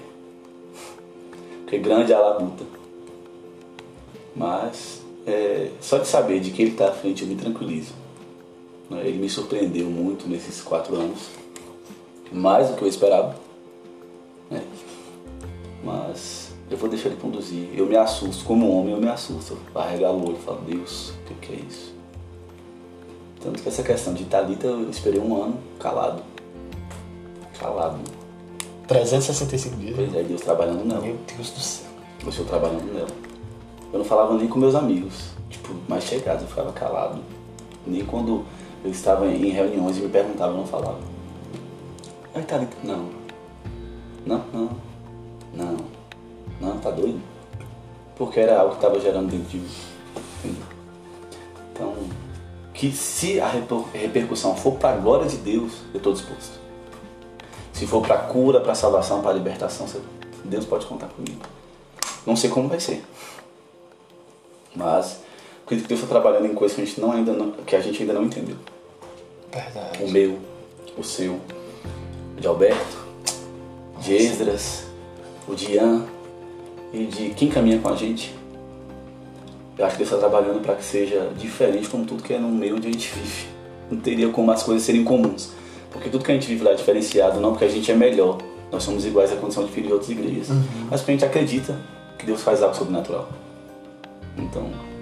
E, e assim, Lipe, é, é muito interessante você ter estado nesse assunto sobre casamentos anormais de homens de Deus e mulheres de Deus. É, você estava falando, eu lembrei muito de Boaz e Ruth. Ruth era moabita, do nada chegou na cidade de Belém Sim. e Boaz se encantou com uhum. ela, né? E falou para os servos, ó, coloca a porçãozinha a mais, galanteador uhum. do jeito que era. Mas o que você falou sobre casamento anormal mexeu comigo agora, porque se Boaz não tivesse casado com Ruth, Jesus não viria. Porque ele é antecedente de Jesus. E você acredita que homens de Deus, eles devem procurar os conselhos de Deus para justamente a gente criar uma descendência de libertadores? Sim, sem sombra de dúvidas. Se a gente não ouvir os conselhos da eternidade a respeito do que ele quer fazer, a gente não vai conseguir fazer nada do que ele queria que a gente fizesse. Foi quase um trava a língua aqui. É rapaz. Mover profético, né? tá adorando esses metal, você percebeu que tá um mover profético aqui? Rapaz, eu tô, eu tô só deixando conduzir. Vai ficar três horas de podcast. Porque... Mas a gente tem que ouvir o que Deus quer. Enquanto homens sobrenaturais. Sim. Enquanto profetas designados por Deus para uma missão nesse tempo. Tem, tem que fazer, tem que ouvir. Na verdade, Essa plateia tá bem interativa é? hoje. Na verdade, todos. Davi tinha conselheiros. Hoje eu, eu falo assim: nós temos que ouvir os conselhos de Deus a partir dele e das pessoas. Então, se a gente não ouvir a, a voz de Deus, o que o céu quer ao nosso respeito, até na área sentimental, uhum. não tem o um porquê. Porque a gente ouve em todas as áreas, por que, que não ouviria na sentimental? Verdade. Porque se você ouvir na sentimental, a tua família vai ser construída debaixo de uma ordem. E imagina o que uma família construída embaixo de uma ordem não pode causar. A salvação de outras famílias. Uhum. Perfeito. Porque a família que é construída debaixo de uma vontade humana, ela vai ver aquilo que é humano. Uhum. Mas aqui é construída embaixo de uma ordem divina, ela vai ver o que é divino. Então, sim, vamos ouvir os conselhos da eternidade, mano. Para que a gente possa, sim, responder o que o céu quer. E é o que a gente fala, né? Sim, vamos responder o que o céu quer. O céu está dizendo sim. Mas se a gente soubesse a, o quanto nós somos potencializados a responder sim ao céu, que a gente ficaria surtado. Basicamente é. Eu acho que cada casamento, né, cada matrimônio, se realmente fosse fundamentado, né, a ouvir o A que Deus, de Deus, né, quer para cada, cada casamento, eu acho, eu acho que realmente teríamos alianças verdadeiras, né? Porque é, eu estou eu, eu estou falando isso porque eu me engajei em um estudo muito forte sobre sobre matrimônio, sobre casamento. É, eu e minha esposa nós estamos né, engajados nessa nessa nesse estudo e assim o que a gente mais tem visto que a Bíblia tem nos trazido a revelação que, que Deus tem trazido para nós é isso que se cada cada matrimônio fosse sabe realmente fundamentado no que Deus tem para cada um de nós cara teríamos re- realmente alianças duradouras alianças eternas sabe? Porque é realmente o maior fundamento de todos é o matrimônio, É a sabe? É a família. E eu acho que é isso que tá faltando um pouco no matrimônio de hoje em dia, cara. E Pegando essa linha do que o João tá falando, Felipe, é... por que, que Deus abomina o divórcio? Porque é interessante ouvir a opinião de Deus antes de casar. Às vezes as pessoas não entendem, eu vou ter um momento aqui de me retratar um pouco, né? Às vezes as pessoas não entendem porque eu terminava tanto com as pessoas que eu conversava, mas é porque eu sempre fui teimoso e cabeça dura de ouvir a opinião de Deus bem depois. E isso fazia com que eu gerasse sentimento na outra pessoa e a pessoa ficava frustrada. Mas eu sempre fui de pensar a longo prazo. E por que, que eu pensava a longo prazo? Quando eu li Mateus 10. Que Jesus ele disse que o divórcio foi criado pela dureza do coração, coração do, do homem. homem. E aí o que, que eu pego com isso? Foi algo que eu ouvi hoje essa semana. Que por que, que Deus abomina o divórcio? Porque Cristo nunca vai se separar da igreja, velho. Então, tipo, se o homem foi feito para amar a igreja como Cristo a ama e a mulher foi feita para respeitar ao marido como a igreja deve respeitar Cristo, então o motivo de Deus abominar o divórcio é porque é um relacionamento pactual representando o futuro da igreja, velho. Né, Lipe? É. É o que a gente falava, né, sobre o homem ser a imagem de Cristo e a mulher ser a imagem da noiva de Cristo, né? A igreja em si. E se não há isso que Natan falou, esse entendimento, o risco de desalinhar é grande. Se não há um entendimento de eu preciso amar minha esposa como Cristo amou a igreja, respeitá-la, conduzir e ser o sacerdote, se ela também não tem a imagem, o entendimento de que vou respeitar o meu marido, como a noiva deve respeitar a Cristo. É uma representação do casamento de Cristo com a igreja. Se todas as famílias, se todas as pessoas que estão apaixonadas e orando, e namorando e noivando, tivessem esse entendimento, as famílias seriam muito mais, muito mais bem estruturadas espiritualmente. Sim. Não, não se perderiam tão fácil, não desistiriam tão fácil, Exatamente. porque as coisas são mais descartáveis. Mas tudo parte de um princípio. Se você começou bem e debaixo de uma ordem, certamente essa ordem não vai sair da sua cabeça. E Exatamente. você vai terminar embaixo de uma ordem. Então, às vezes é o tempo da espera e de ser cabeção faz parte, o tempo de não entender faz parte, mas muito melhor do que esse tempo é o tempo que você entende e passa a caminhar em cima disso. Sim. Então, por mais pessoas que entendam o que Deus quer fazer através dos relacionamentos, não é só sobre relacionamento, é também sobre ministério. Verdade. É também sobre restauração. de Verdade. família, entendeu? Nunca é só sobre nós. Nunca é só sobre Gil e Cris. Nunca é só sobre mim, Thalita, sobre Natan e alguém. Nunca é só sobre vocês. É sobre tudo que Deus vai fazer através de vocês. Então, isso é poderoso e também, repito, assustador. Porque se é através de nós que as pessoas vão olhar, eu sou uma referência, mas você também é. Natan também é. Então se torna uma grande responsabilidade. Vamos para o Homem-Aranha? Com grandes poderes Bem, E grandes responsabilidades. Então é mais sobre aquilo também que a gente vai fornecer a partir de escolhas que a gente vai ter agora. Então, que a gente continue a fazer a escolha certa de ouvir os conselhos de Deus. De Deus, De primeiramente. Deus. E- A palavra dele, o haja dele sobre nós é o que nos vai, vai nos dar impulso para conseguir romper. Ao romper de novo. Eita. Bom, vamos para a última pergunta. Vamos. A última pergunta, Felipe Mateus, é aquela que a gente vai passar para todo entrevistado, né? E é uma pergunta muito bacana. Felipe, se hoje você tiver um encontro com Deus, ele tá frente a frente com você, cara.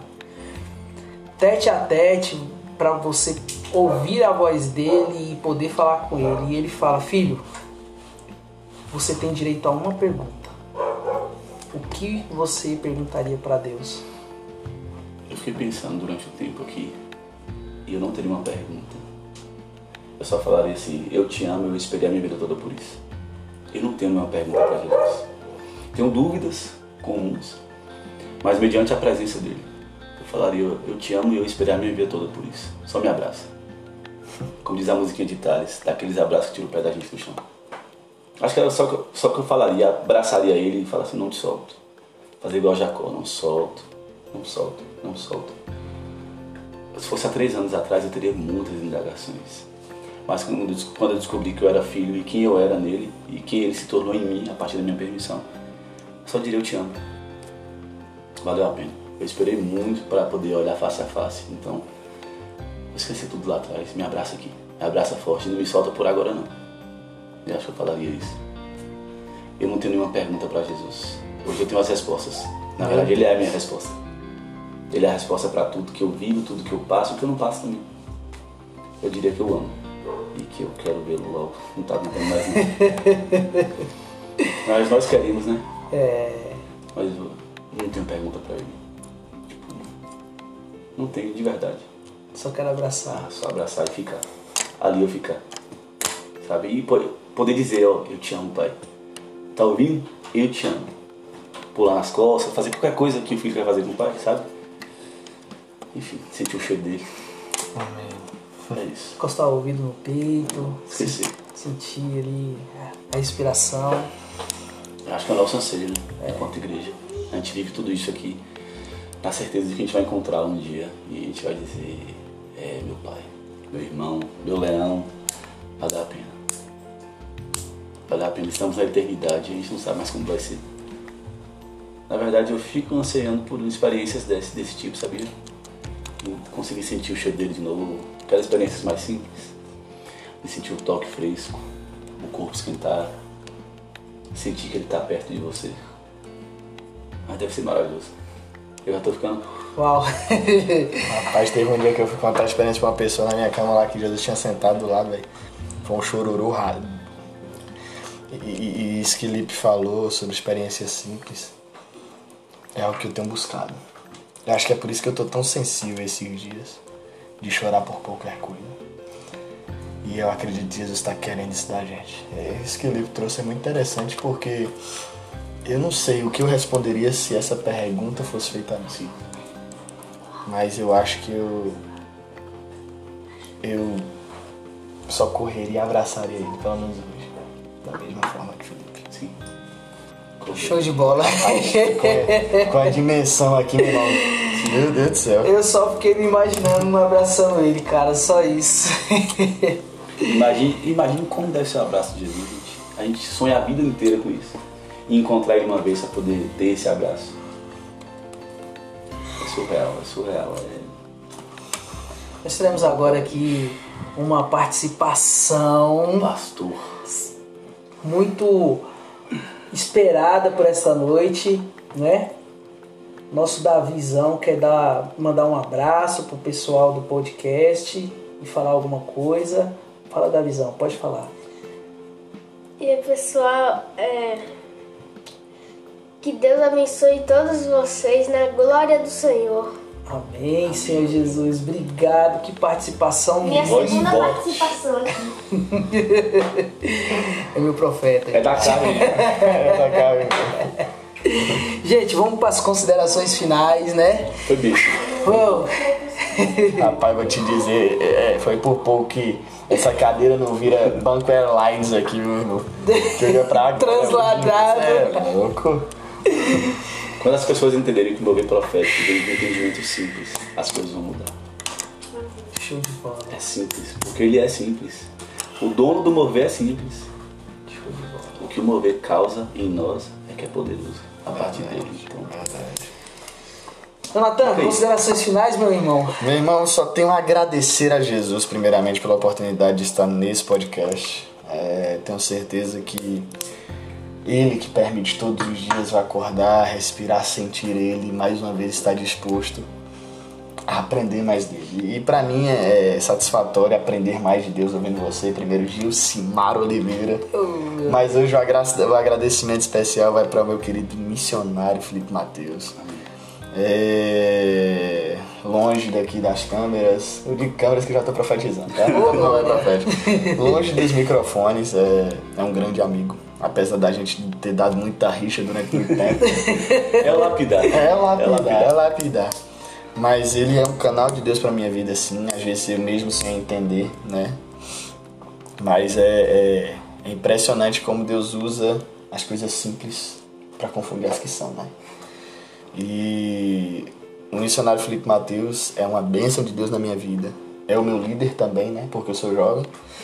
É, Não tão jovem, né? Mas nos ensinou, assim. nos ensinou muitas coisas nessa área espiritual, então isso eu tenho a agradecer a Deus e para mim foi uma honra né, nesse podcast ter entrevistado ele, ter um, é, ter um pouco mais de ciência de como foi a vida dele, do, do ministério profético que ele carrega, de tudo isso que ele tem de bagagem, de conhecimento a nos entregar. Né? Então eu tenho a agradecer a Deus primeiramente e a Lipe, obrigado Lipe por ter aceitado nosso convite, ter vindo aqui e ter trazido um pouco mais de vida, tanto para esse podcast como para nossas vidas. Obrigado, meu irmão. E agradeço a você, Josimar Oliveira, por mais uma vez estar comigo aqui me aguentando.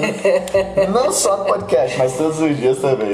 É, é, é, Literalmente. Eu engi é, é igual a música de morada, né? Deixa ficar nesse lugar todo na minha vida. Mas eu agradeço, meu irmão. Obrigado de verdade. Gente, Deus abençoe. Muito obrigado. Eu queria Felipe agradecer Mateus, de verdade. está agradecer com- a Gil, que é da minha família, né? Tá aí com, convive comigo há cinco anos. seis anos. Antes de eu voltar pro Senhor. Seis anos. Agradecer por você ser esse grande e futuro pastor. Esse homem com um coração sem igual, um coração igual de Davi. Agradecer a Tan por ser um, um afiador na minha vida. Sabe aquele amolador de faca? Foi você, Tan. Desde quando a gente começou a caminhar junto, porque a gente tem a mesma natureza, a mesma cabeça, nós somos profetas. E eu falei pra uma pessoa, o inimigo investe muito em mim e na Tan porque a, gente junto, a gente explode. Mas é bom ver que o Senhor trabalha de uma maneira que a gente consegue exercer isso hoje. Então eu agradeço ao Senhor pela sua vida. Amém. Eu aprendo muito com você.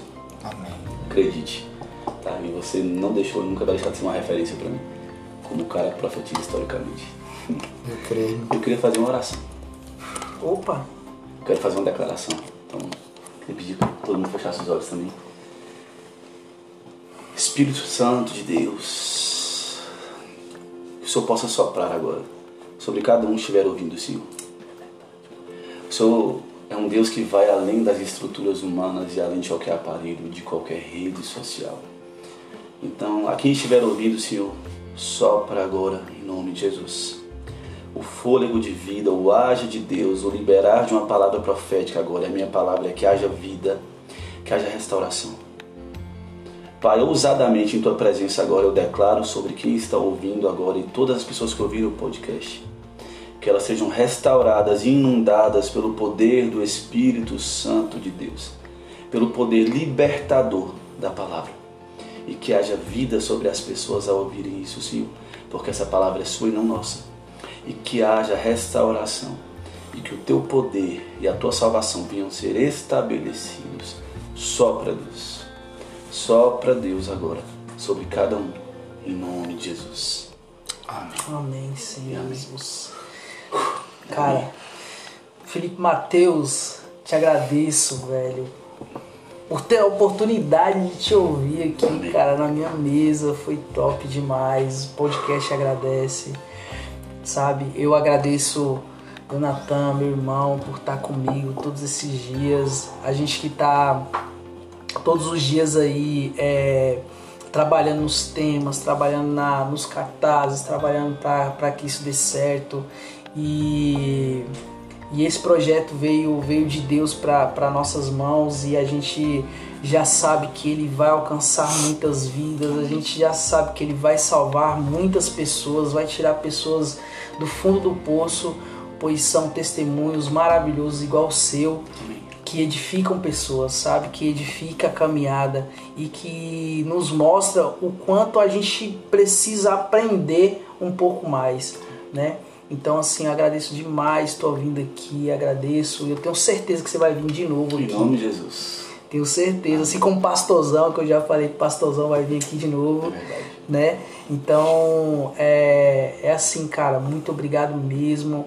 Obrigado a você que está escutando a gente. É, obrigado por, por permitir que nós entramos na sua residência, que por permitir que nossas orações cheguem à sua casa, né? E que possamos aí estar edificando cada dia mais. Pessoal, lembrando que é, o nosso podcast está nas plataformas agora no Spotify, vai estar também aí agora no, no YouTube. Então entra no YouTube, é, se inscreve, compartilha o, o- as nossas, os nossos episódios. Lá tem mais outros episódios. Espero que vocês também curtam os outros episódios também. O episódio de Isaú, nosso pastorzão, tá, tá lá, é só ouvir e compartilha com a galera. É, se inscreve, que é muito importante pra gente que você se inscreva, que você curta, para que outras pessoas tenham a oportunidade de também escutar é, todos os nossos episódios. Mais uma vez, Felipe Mateus, te agradeço por tudo. Agradeço Jonathan por tudo. Gra- Agradecer novamente aqui Rony, que ajudou o nosso podcast hoje, estava no apoio. E a todos que apoiam a, a esse projeto, que esse projeto está se alinhando. E você que está escutando, quer nos apoiar, quer nos ajudar é, com alguma coisa, só chamar a gente que a gente tá aí disposto a ajudar, se ajudar do da mesma forma, tá bom? Então, muito obrigado por tudo e até o próximo podcast. Valeu, galera. Uma boa noite, boa tarde, bom dia ou boa madrugada. Vai saber o horário que você está escutando Glória aí. Valeu, valeu.